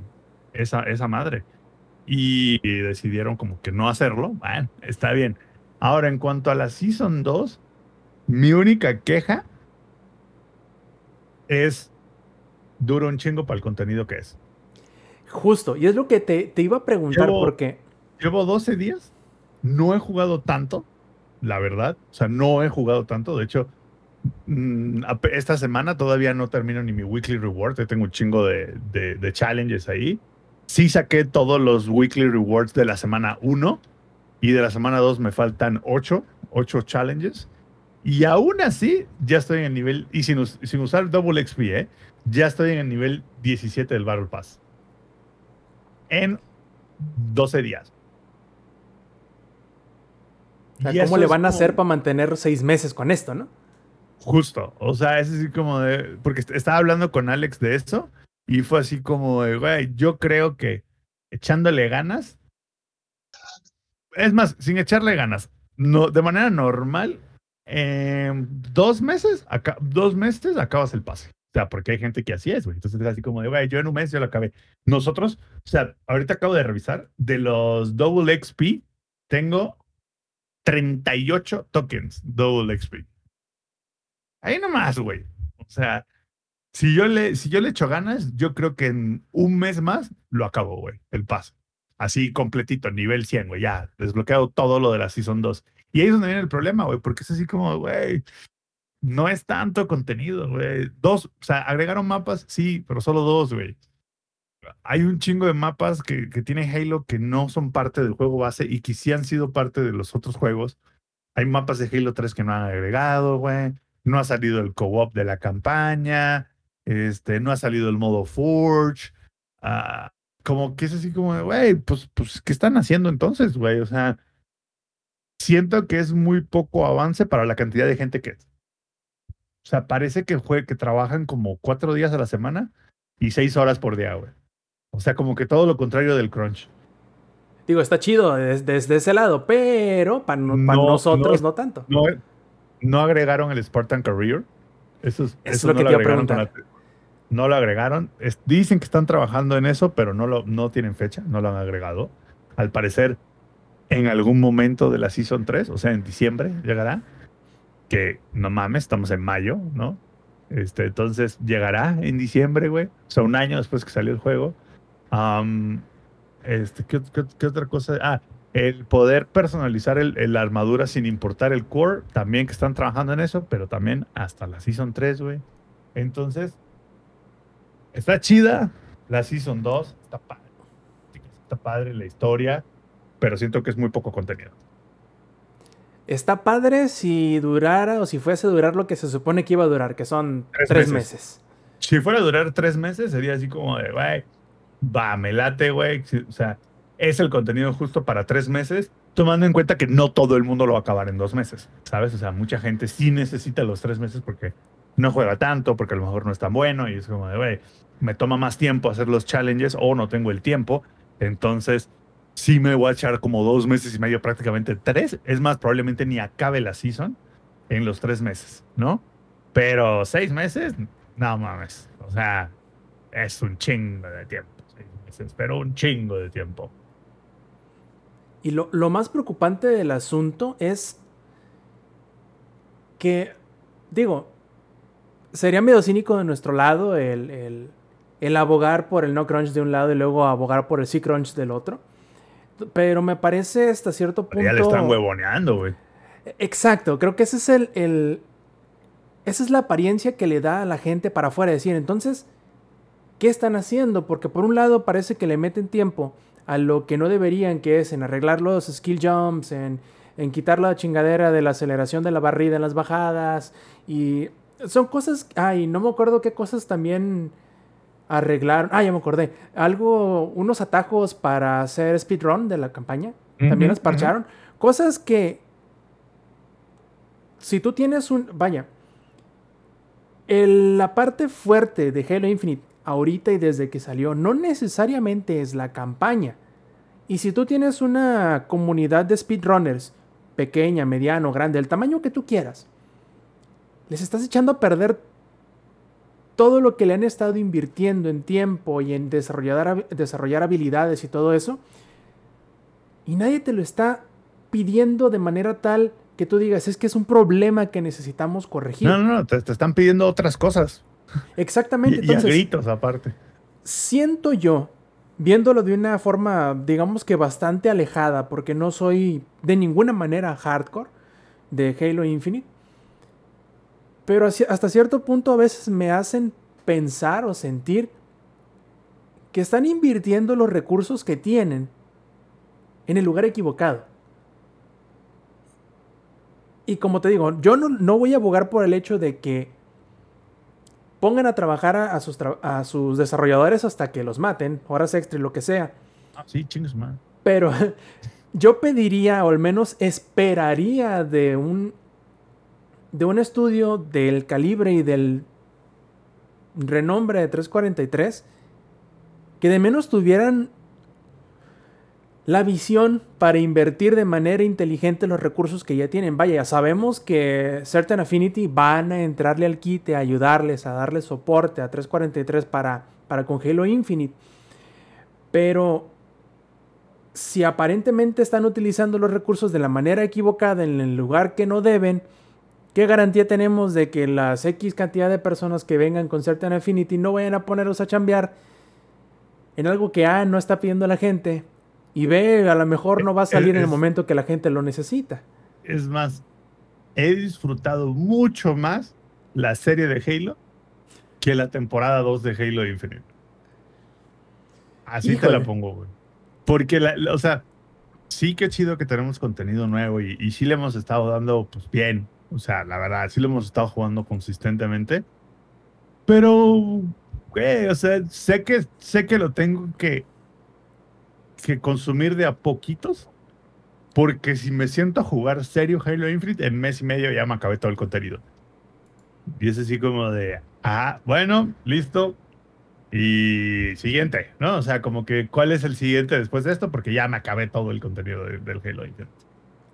Y, y ¿sabes qué es lo más curioso del asunto? Que yo creo que algunas de las ideas las tenían muy bien puestas, o al menos la propuesta de la idea era bastante, bastante interesante. Por ejemplo, el de.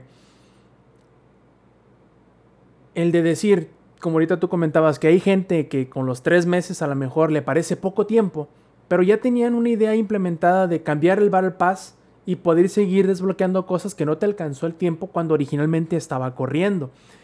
Entonces, no sé, bueno, me imagino pues el por qué, pero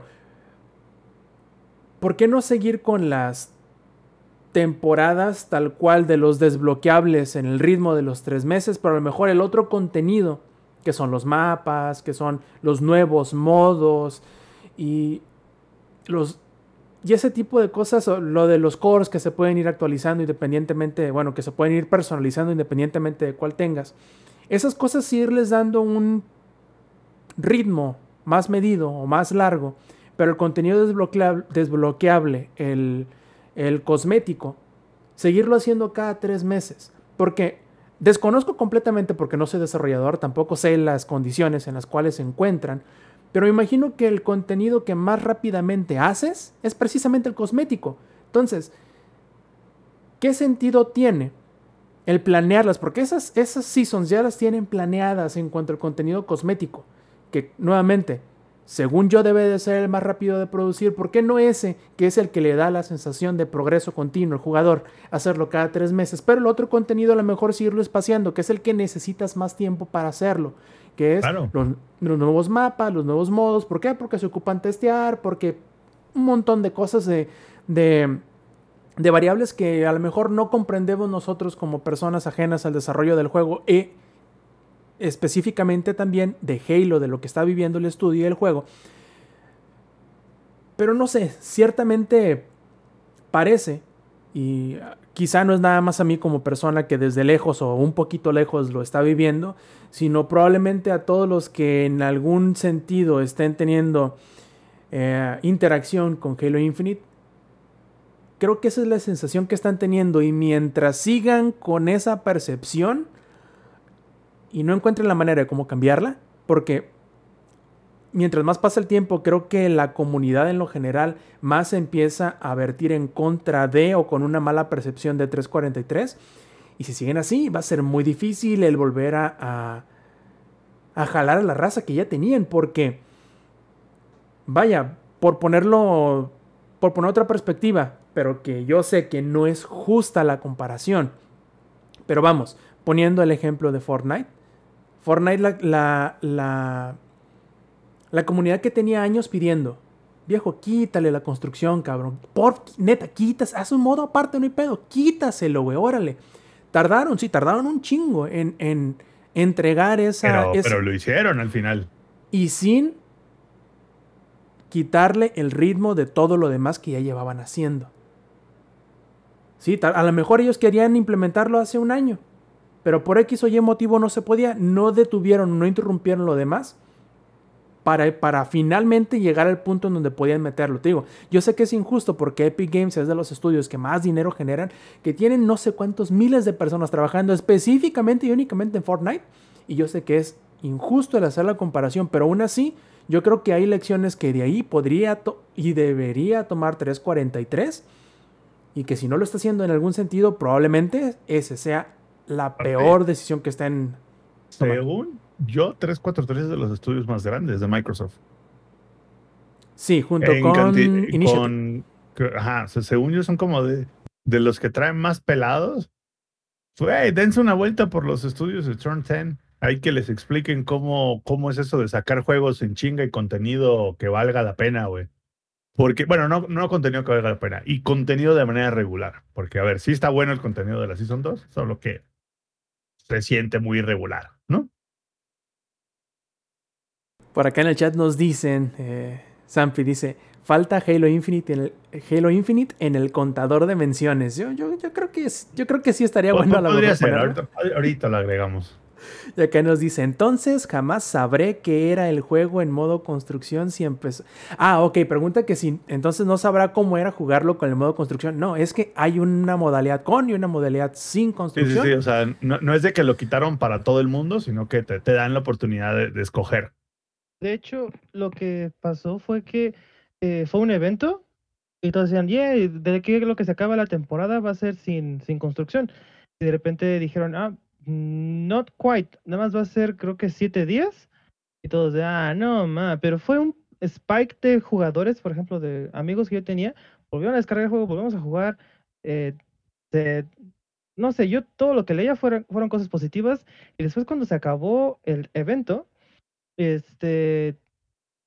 Fortnite dijo, "Mm, ¿saben qué? Esto va a ser un evento este, aparte del modo construcción. Y todos de, yay. Entonces, eh, a mí, por ejemplo, a mí se me gustó muchísimo.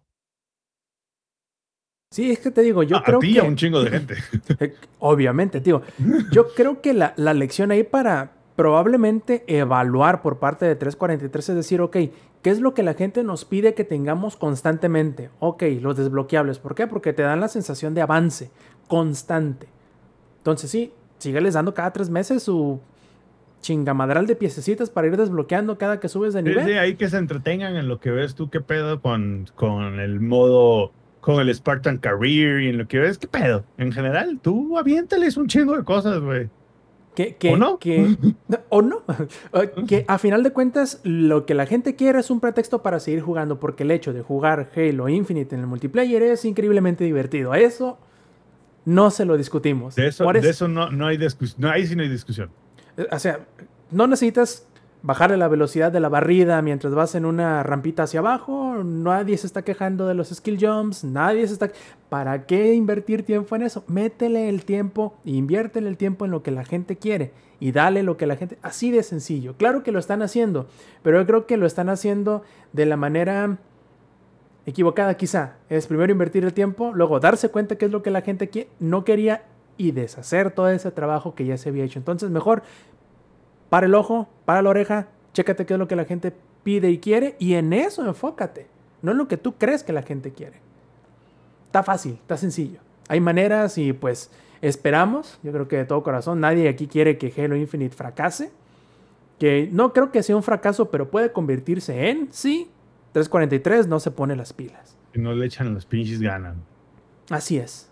Y eso ya veremos qué rollo con el paso de los meses.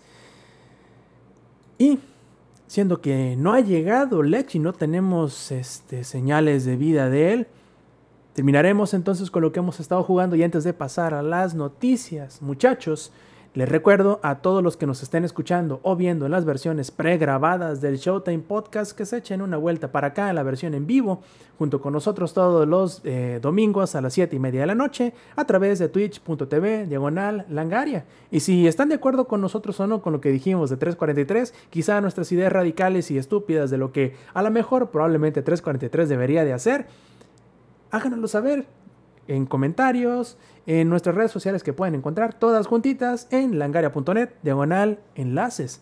Pasemos entonces muchachos a la primera de las noticias. Y en esta voy a cambiar un poquito el orden en el que las teníamos en el guion, porque hemos tenido al Eddie muy calladito esta noche. No le hemos dado mucho de lo cual poder meter la cuchara, pero ahorita, mira, fíjate cómo rápidamente voy a hacer que se me deschongue el Eddie y eso es porque Gotham Knights por fin reveló su fecha de salida en octubre y que además, que creo que es lo más importante, al menos en mi eh, punto de verlo, dejará atrás por fin las versiones de PlayStation 4 y Xbox One a favor de las de la Next Gen y la PC. Eddie, cuéntanos, ¿cómo está el asunto? Después de un rato sin, sin tantas noticias de parte del juego, no sé si me escuchan. ¿Me escuchan? Bueno, Sí. bueno. Ah, lo siento, una disculpa, chicos. El botón. Este, pues sí, después de un rato sin tantas noticias eh, de parte de los juegos de Warner am, y la noticia un poquito amarga de que pues eh, el Suicide Squad pues fue retrasado, pues todos los ojos se vieron encima de Gotham Knights y pues resulta ser que Gotham Knights cancela su versión de de la Past Gen para enfocarse al 100% a la nueva generación, o bueno, actual generación. Am, de hecho, lo estábamos discutiendo, de antes de que estuviéramos en vivo. Am, yo, en mi punto de vista, yo lo veía un poco de... Estás perdiendo un gran market, un, un, un, un gran número de personas este, que pudiesen comprar tu juego, siendo así que no tengan tantas expectativas. ah, no sé, se- me hizo un, A chingar a su madre, güey. Si no tienes la versión nueva, no puedes jugar. Ya es hora. Sí, Hay que- eh, las versiones pasadas nomás están deteniendo el progreso. sí.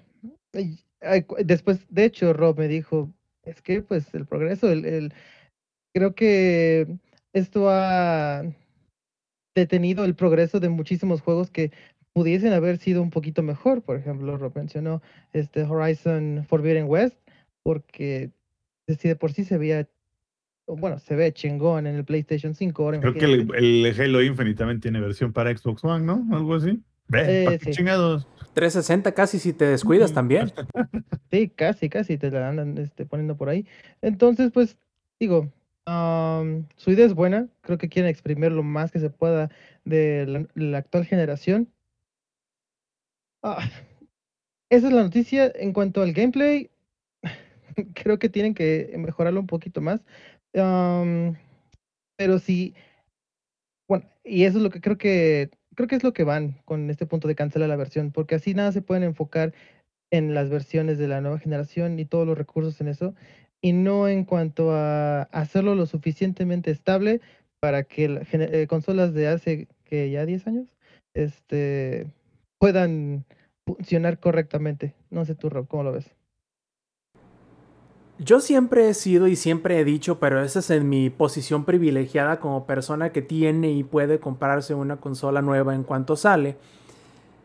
Que como bien dijo Zampi, a chingar a su madre las versiones viejas. O, o, yo siempre he pedido o siempre he pensado en que una versión no tendría por qué frenar a la otra. Pero también, por otro lado, creo que técnicamente es más complicado el pedirle a un desarrollador que haga dos juegos diferentes, nomás porque son diferentes hardwares, pero creo que sería lo ideal.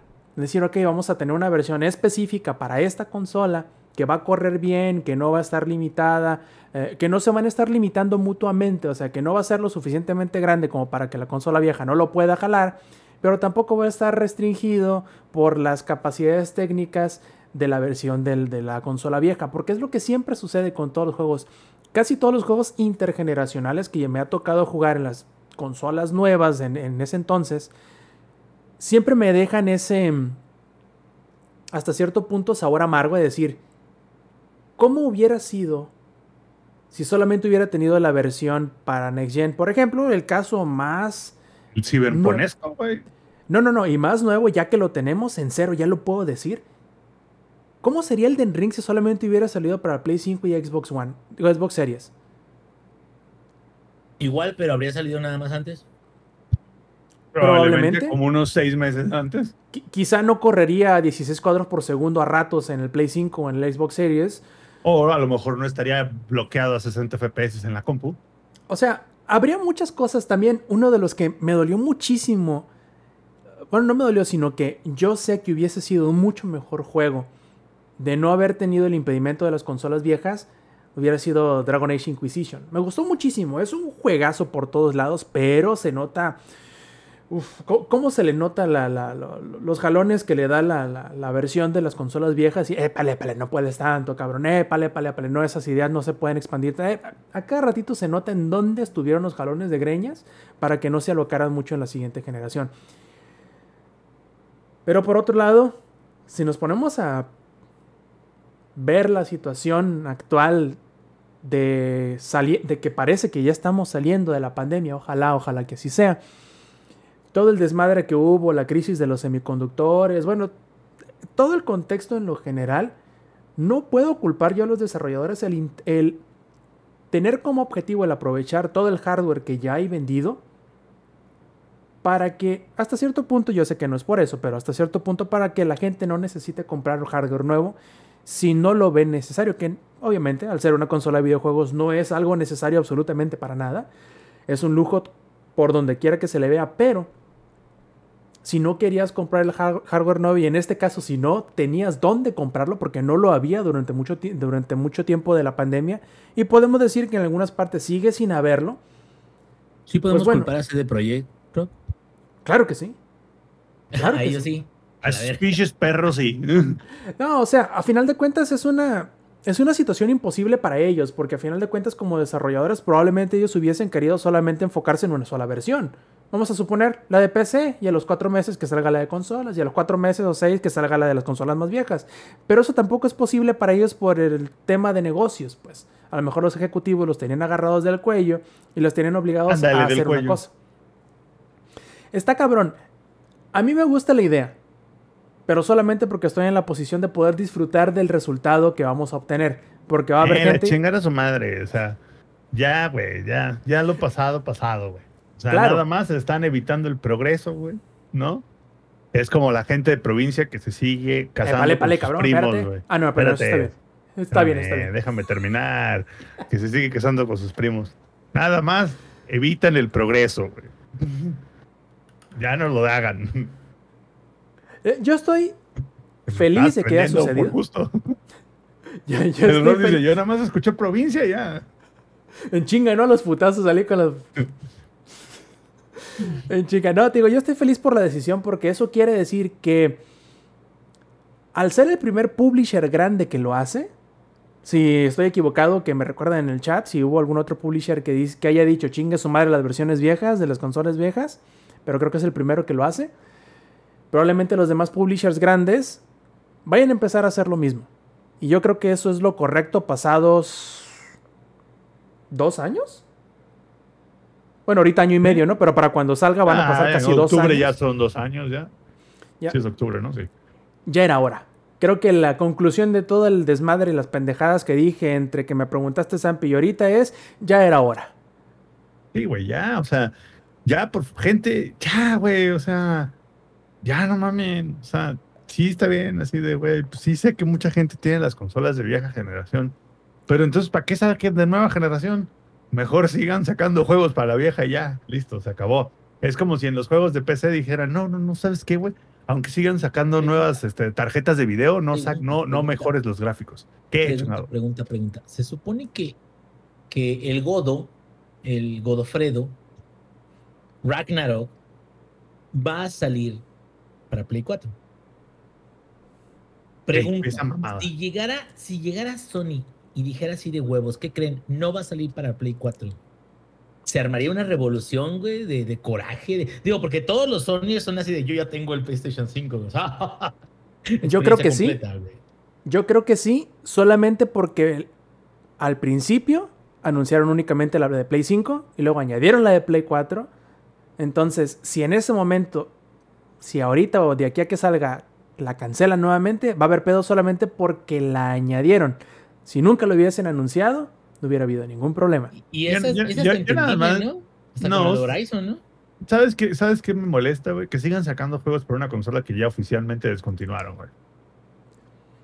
Buen punto. ¿Y ya no la produces, güey? Ya. O sea, Sony, según yo, ya dejó de producir. Güey, no estás pensando en los revendedores, güey. ¿Qué te pasa?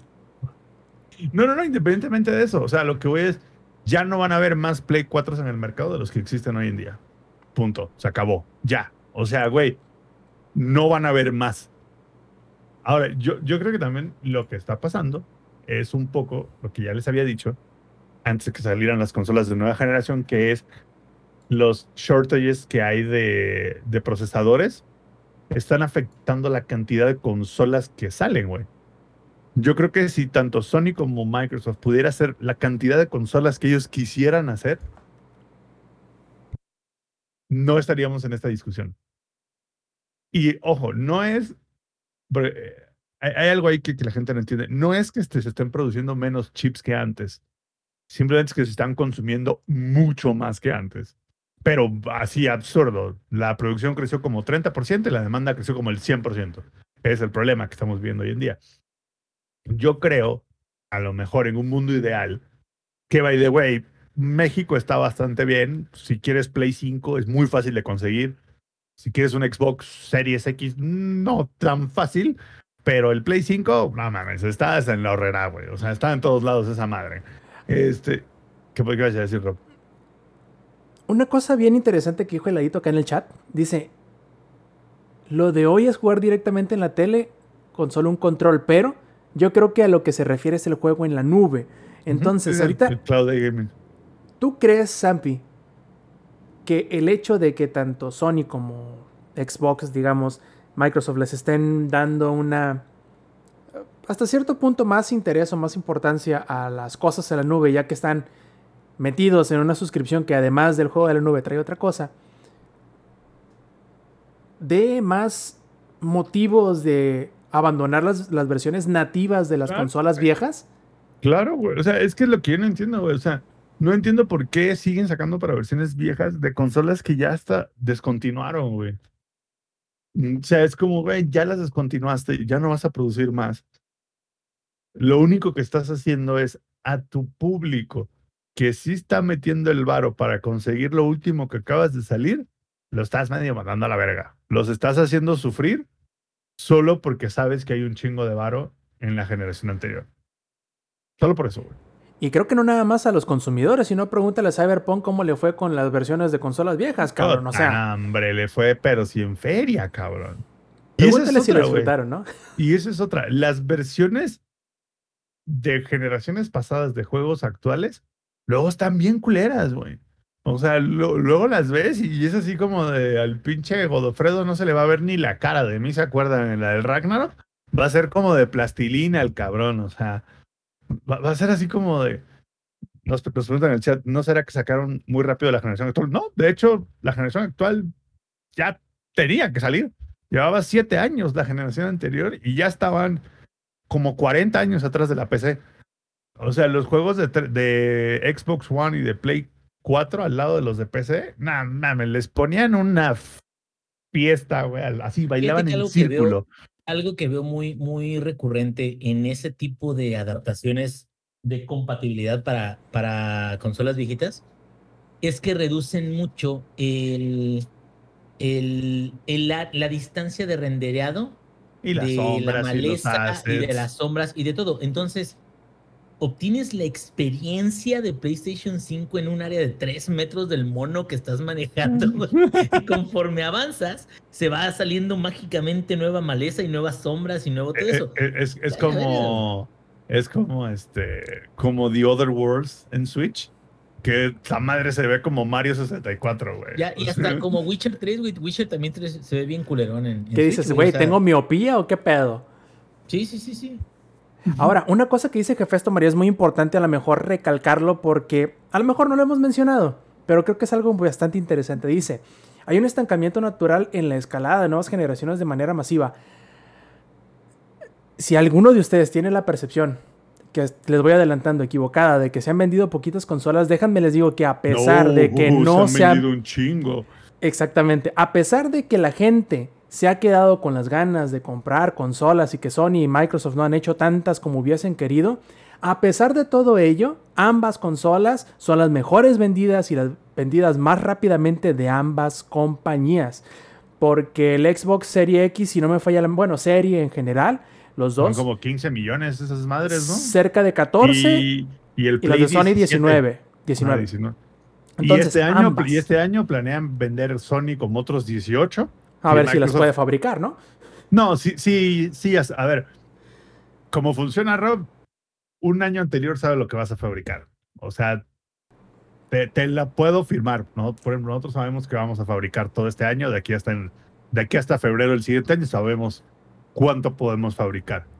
A Así lo es. mejor no nos lleguen, el, a lo mejor es como esperábamos fabricar un millón de unidades en marzo, pero no se pudo y se fabrica la primera semana de abril, pero de que, de que está, está, porque al final del día e, esa producción en- en- a, a ese nivel, a esa, a esa escala, se firma todo muy, con años de antelación. Entonces es como de, de qué pasa, pasa. O Así sea, es, o sea, Así sea, así como de, güey, así el 29 de diciembre te entregue 3 millones de unidades, pero yo cumplí mi target de darte 19 en el año, güey. Así te las entregue el pinche 31 de diciembre a las 11.59 de la noche, güey. pero ahí Pero están. ahí, pero ahí están, güey. Entonces, sí se han vendido un chingo, güey. Pero un chingo.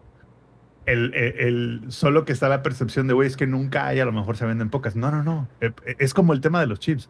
No es que estén produciéndose menos chips, es que se está comprando ya a una escala absurda, güey. Absurda. Por eso se, da la sensación de que nunca hay y uno parecería, es que producen poco. No, güey. Están produciendo con madre.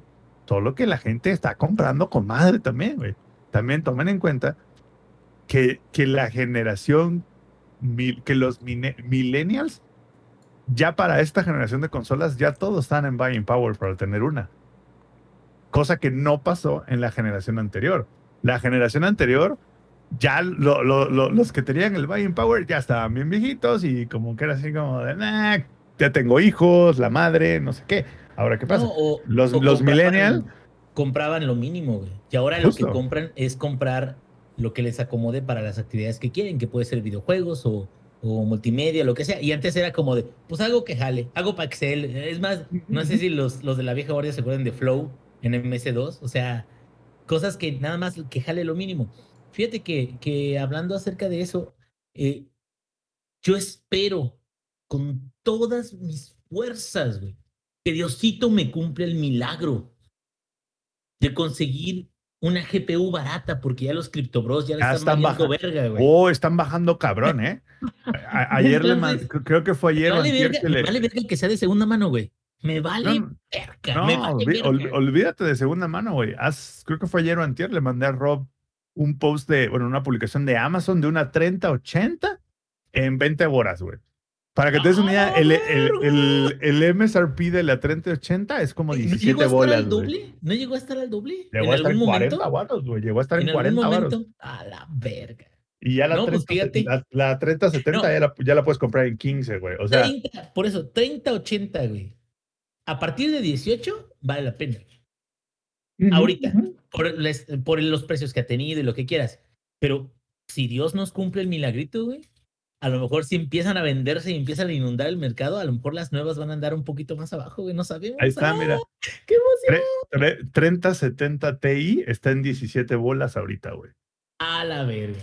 Y la tren- 3060 está en 10 bolas, güey. Yo saltaría dos generaciones, güey, comprándome una de esas. No, no, no. O sea, se- sé que nos desviamos un poco del tema de la consola, pero se viene un, un crash en el mercado de segunda mano de GPUs duro, güey. O sea, van a Sí, ver cómo esas madres sí. así para abajo, güey. Sí, sí, sí, sí. Y va a haber tantas que la gente hasta las va a andar diciendo, oye, te, te, te- y te doy un, una experiencia de PlayStation aparte, güey, para que me la compres, güey. O sea, no sé, un videojuego o algo. Güey, Que bueno, de- de- déjame las decirle. posibilidades, Ampi, ya es hora de ya actualizarse. No, de, de hecho, déjame decirte. Bueno, no, es que yo tengo una 2080 Ti. A mí me falta otra generación más para poder. Para que valga la pena, güey. Porque si no, es como 15% la mejora. Pues no, no para mí- a mí no me. Pero durante el. el- bueno, ah, cuando. ah, el, con el shortage de GPUs tan perras que hubo, a mucha gente le recomendé yo, gente que quería su PC, cómprate un Xbox Series X o un Play 5. Porque ahorita, ahorita, así de, al menos durante los siguientes dos años, el gap visual con las PCs no está tan perro. No es un gap tan absurdo. Claro, estoy seguro que en 3, 4 años las PCs van a estar en un, en un tema ya muy perro, pero ojo, las PCs ahorita están consumiendo una cantidad de energía absurda, güey. Acabo de ver lo que consumen las nuevas generaciones. No mames, o sea, Lo que supone va que van a un- agarrar las 40, ¿verdad? te va a llegar un cuentón de las FE, pero así de, güey, mi juego 4K nativo 120 FPS se ve genial. Ahí te van 1200 varos de luz. ¡Hola! Vámonos. Oye, Zampi. así de a la madre. Es que Prefiero ¿cu- seguir siendo de, la, de, de los fans del 1080, güey, gracias. Es que, güey, no, se ve tan culero, no se ve tan culero, no, güey. es que sea, ya va. El 1080 y el 1440 sí funcionan en la PC por la distancia que te sientas del monitor. No necesitas el 4K, güey. No lo necesitas, güey. ¿Sabes Yo- para qué necesitas el 4K? Para una televisión mamalana, güey. Justo, HD, yo, yo jamás he tenido monitor en la compu 4K, pero sí tengo tele 4K.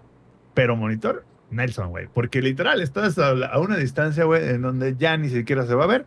Mi recomendación siempre ha sido 1440 es como el sweet spot para PC, güey, de que se ve súper bien y no requieres mm, pinche monstrón de, de GPU para moverlo, güey, la neta. Oye, Sampi, y ya si estás en edad de comprarte un monitor, eh, en edad de tener el dinero suficiente como para comprarte un monitor de 1440, los lentes no te van a dejar percibir más detalles, cabrón. ¿Para qué quieras uno de 4K? Sí, no, ¿Para no, no. O sea, lo- lo- los monitores de 4K. No. A ver, para la distancia a la que te sientes de la compu, güey. No vale la pena, güey. Sí, no, no lo es, vale, más, es más, llega un punto, es más, y hagan este ejercicio aquellos que, que, que gusten de videojuegos y sobre todo en, en gran definición, hagan este ejercicio, güey. En 4K, güey. Siéntense a menos de 90 centímetros de, de la tele, güey. Ni siquiera ver. alcanzan a apreciar elementos de gameplay porque son demasiados y pierden, pierden la noción de, de- de ciertas partes de la, de la interfaz. Eh, eh, eh, es lo mismo, o sea, si, si tú pones un juego en, en tu tele, aunque sea una tele grande, pero te sientas demasiado cerca, no funciona. Entonces, tal Sí, cual, ¿no? Tienes que voltear a ver 4K, así como que. 4K sí es para que tengas un buen tamaño de tele y lo que quieras, pero también, como dices, es para sentarte un poquito más lejos y desde lejos tener esa definición que tienes que en, en 1440 y en 1080 cuando estás cerquita de la compu. O sea, Exactamente. esa misma definición, bueno, ese mismo nivel, digamos, ese relativo Ujú, nivel de definición que tienes estando cerca de la compu, tenerlo en una televisión grande sin tener que estar a, a 90 centímetros. Y, y se nota muchísimo, cabrón. La, la verdad, yo sí siento que, ay, güey, vamos para un consumo de energía muy mamalón, cabrón. Pero cabrón, güey. eh, está- estaba viendo la 3080. Consume energía a lo bestial, güey. No, ¿No, has visto, digas Sampi? Si te vas a la 3090 o algo así. No, Sampi, ¿no, has No, visto? no. ¿No has visto lo que dicen los rumores de la 4090? Ah, sí, que ya estaba a tener un, un conector nuevo. 600 watts, cabrón. Li- Literal necesita un, un a- conector nuevo, güey. Ahí les va, güey. Vas a tener que ir a comisión a pedir que te suban a 220, güey, en tu casa, porque Güey, ahí te va. como si tuvieras refrigeradores de la coca, güey, y, y aparte para.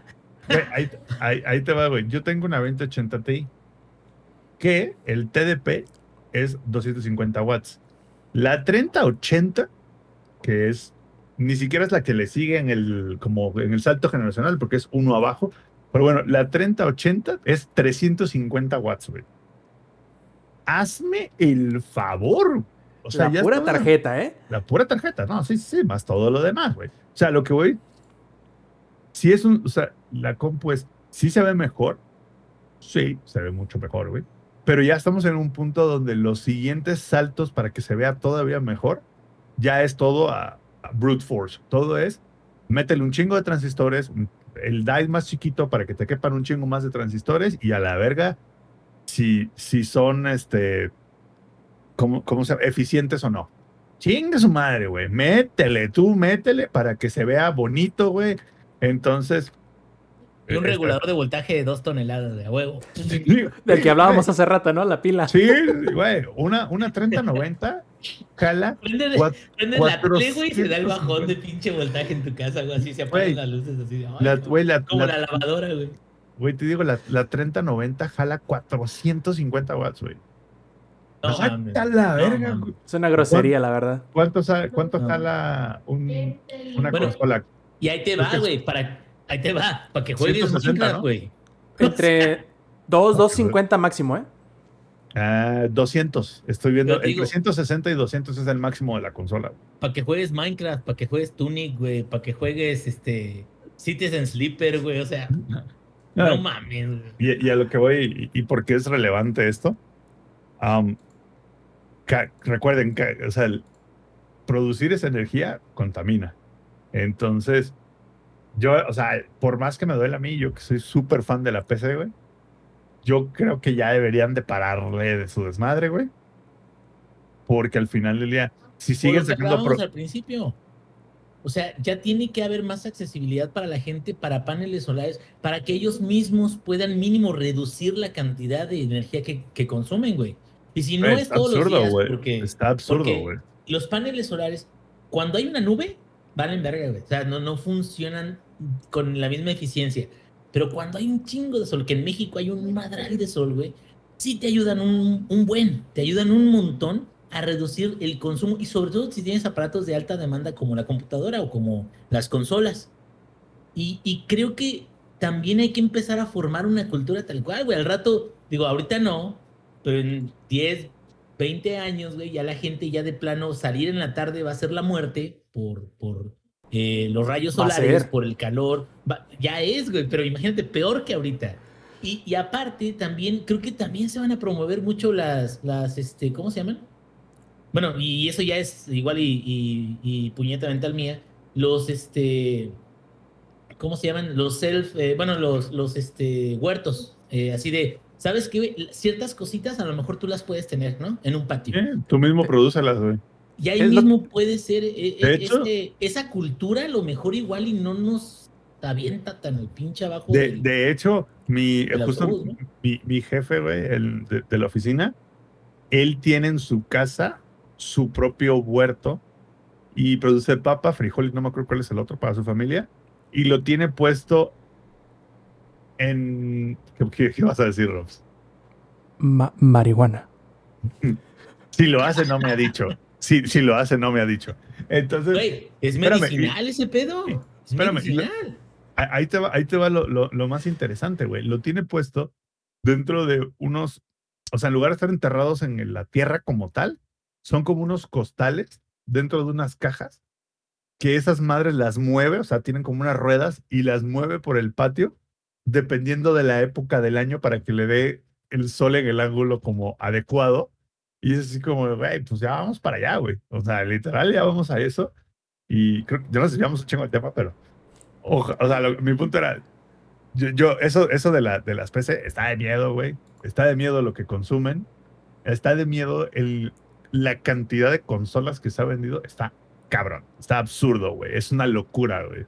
O sea, se han vendido una cantidad de consolas si te solo en fijas- dos años que la generación anterior les tomó como tres Y o si te cuatro. fijas, y si te fijas, Zampi, ahora ya no se trata de un eh, es que el, el niño adinerado de la cuadra es el que tiene la consola. No, ahorita Ahora, todo el mundo este lo puede tipo de güey. aparatos, este tipo de aparatos ya son un estándar en cualquier familia. Ya todos son, son actividades que son más comunes y más aceptadas. Antes decían las, las mamás, ¿no? Eh, Quítate la pinche caja, idiota, la chingada. Y, y trataban de limitarte las horas. Ahora los papás hasta se quedan, ay, con que no me esté chingando el chamaco, déjelo. No, pongo". O espérate, y que ahora te dicen, ponme la serie en el Netflix, niño. Ándale, ponme la- el, el, el, el Ay, Netflix como... Y a, y a eso súmale, y a eso súmale servicios como Game Pass y PlayStation Plus Essential Premium Gold, no sé qué chingados. Güey. Y Pero ya no es ya no es un tema, constante- ya no te es un tema como antes. Te tienen No, consumiendo energía. Antes era así, güey. Antes tener la consola era solo la, una parte de la batalla. Porque después era cada jueguito, chingale, güey, ¿no? Y ahora ya es un tema así como de aquí está la consola, tú pagas tus 60, 40 dólares al año y ahí te van 300 juegos, cabrón, para que estés Vuélvete ahí pegado. loco. tú, vuélvete loco, güey. Entonces, eso es lo que está pasando. No, no, yo no creo que estén es- estancadas las nuevas generaciones. Yo creo que la PC es la que se va a estancar en, en- los siguientes dos años. Yo creo que Nvidia y AMD están haciendo todo lo posible por justificar sus nuevas tarjetas de video. Pero como que ahorita, ahorita, ahorita, no creo, güey. Yo lo que es, no espero, pero lo que me parece que puede suceder es que si se sigue concretando lo que parece que es el crash de las criptomonedas, le va a pegar pero increíblemente culero a AMD, a Intel y a Nvidia. Por lo tanto, probablemente la aceleración de las tecnologías nuevas y el consumo desmedido de poder computacional que tienen este, y de requerimientos eléctricos que tienen estos componentes van a empezar a bajar y a ponerse como que más med no van a ser tan cutting edge como ahorita parecen hacerlo, porque no va a ser necesario fuerza bruta computacional tanto como ahorita se requiere por las criptomonedas, pero ese es un tema del cual hablaremos en otro podcast porque ya como viejos necios nos desviamos del tema, que está interesante, no voy a decir que no, pero como ya andamos medios pedos, o sea, el Sampi y el Eh, ingenierillo. Como el ya. tío, ¿no? Así de. "Ah, Ya, tío, siéntese. No, es que. Nos Es que comimos el tiempo. los paneles solares, hijo de su pinche madre. Ya, ya con esto nos comimos es que, el tiempo. Es que pinche luz y fuerza, ¿no? Es la. CFE, no vale madre. Bueno, CFE, pues Chinguen a su madre. No, no, El no, chiste- se, no, no se ve. Luz y fuerza, güey. El chiste es que ya nos comimos el tiempo del, te- del otro tema que queríamos tocar hoy, pero lo podemos dejar para la próxima semana porque antes de despedirnos vamos a pasar a los saludos. Pero antes de eso, recordarles nuevamente que si nos están disfrutando las versiones pregrabadas en audio o en video del Showtime Podcast, que se echen la vuelta a la versión en vivo, donde platicamos de cosas técnicas como estas y nos pueden hacer las preguntas en el chat, o si no, bueno, lo pueden hacer en la versión en vivo todos los domingos, 7 y media de la noche, a través de eh, twitch.tv diagonal langaria. Y si tienen preguntas y no pueden estar en la versión en vivo, háganoslas llegar a nuestras redes sociales que pueden encontrar en langaria.net diagonal enlaces. Ahora sí, pasamos a las despedidas. Y pues como he estado medio calladito, creo que a Lady será el primero que nos dirá cuáles son sus saludos para esta noche. A ver, Eddie. Y le dice avienta del, de, de- de la silla. Lo siento si hoy estuve medio calladito, ya les prometo que para la próxima semana sí tengo mucho que decir, pero ahí veremos si nos vemos. Ah, pues para todos y todos los que estuvieron en el chat con nosotros, igual y platicando en la versión en vivo, por favor estén ahí con nosotros. Es bien agradable que estén este, interactuando con todos. Am, y pues bueno, eh, cuídense muchísimo, cuídense del calor, por favor. Y pues nada, este, cómprense su panel solar a recomendación del ingenierillo. De la ingeniería. También el productor de la versión en vivo, Zampi. ¿Cuáles son tus saludos esta noche? No, saludos a todos los que nos van a escuchar la versión grabada, los que estuvieron aquí en el chat. Como siempre, comercial de todas las semanas. Mejor vénganos a ver en la versión en vivo, está más cagado. Pueden decirle al Inge, ya tío, ya siéntese, ya está haciendo el ridículo. Pueden Así ver que, en ¿qué vivo cómo un vaso de agua casi me asesina. Exactamente, pueden ver cómo un vaso desarrolla brazos y agarra al ro por el cuello y casi lo ahorca. Así que vean de todo lo que se están perdiendo. Perfectísimo. También tenemos el ingenierillo. ¿Cuáles son tus saludos esta noche? No, pues saludotes en particular. Me dio mucho, mucho gusto ver a Estefanía aquí eh, un ratito en el chat. Este que, eh, bueno, ahora ya saben de que tiene el paquetote de, de la pequeña este, papa bebé, papita bebé horneada. Este, y, y la cual sabemos de que va a ser gran fanática de Showtime Podcast también, güey. La están, eh, qué bueno, qué bueno. Las nuevas generaciones vienen con fuerza, hermano. Este, y no, pues, no es opcional. no, ¿verdad? Y Bueno, No. y este, y pues muchísimas gracias a todos. Este, bueno, yo voy a empezar a investigar acerca de paneles solares, güey, de, y de huertos de marihuana. ¿O de qué eran los huertos? Bueno, de, de, Eh, de- papa. de- de ser sostenible, güey, porque es sí no sé, o pero el sí, ya está robándose las ideas de Jerry Riggs, everything. Sí, I ¿verdad? don't know. pero sí o sí, creo que a lo mejor mm, las dos, bueno, la serie 2 a lo mejor va a estar de buen precio, ¿no, Zampi? De GPU, y ya tengo, ya me urge un upgrade, güey. Entonces vamos a hablar a ver de luchar en contra de la adversidad para poder jugar juegos más decentemente. Y listo, saludos a todos los que nos escuchan. Y antes de irnos, yo quiero mandar un saludo muy especial a un tal eh, Lex P o Kenai Lex, no sé cómo lo conozcan. Este, no estuvo en el chat hoy, tampoco estuvo grabando, pero sé que este, nos Ahí lleva aquí. fan, ¿verdad? A veces, a veces se mete, güey, a veces no. A veces hasta Sí, ¿verdad? participa en el chat el cabrón. Sí, a veces hasta está en el podcast, parece que Sí, perfecto. o sea, sí, sí. Parece. Parece, ¿no? Pero bueno, un saludo a él hasta allá, que siempre lo tendrás allá contigo la próxima semana, ¿no? Así es, aquí lo tendremos. No, no sabemos qué pasará con el podcast de la siguiente semana, porque no sabemos si llegaremos a domingo, pero Esténse estén atentos. esténse atentos al, al- al Twitter Así es, ahí les diremos Al- qué onda. y al de la CMFO también. ¿no? También, cosa. sí, como no. Alerta Amber, todas esas esténse al tanto. Uno nunca sabe cuándo se pueden ocupar y pues está cabrón el asunto. Entonces, este, nos despedimos muchachos, pero antes de irnos, este, un recordatorio extra que nos echen la vuelta a la versión en vivo. No se van a arrepentir, van a pasarlo muy bien. Domingos, 7 y media de la noche, hora de la CDMX a través de twitch.tv de Buena Langaria. Sí, este, también atentos a nuestras redes sociales que pueden encontrar en langaria.net de Buena Enlace. Ya saben, por si hacer el pitazo de persona extraviada o de este borrachito que no sabe dónde vive, eh, por, ahí, por ahí van a andar a lo mejor el Lex y el Zampi la próxima semana, así que esténse bien atentos. Y si esto fuera todo, pues eh, de parte del ingenierillo, de parte del ex, aunque no estuvo con nosotros, pero lo llevamos en el Cora, de parte de Lady y de parte del Samper, yo fui Roberto Sainz o Rob Sainz en Twitter, y esta fue la edición 273 del Showtime Podcast. Nos vemos probablemente la semana que entra.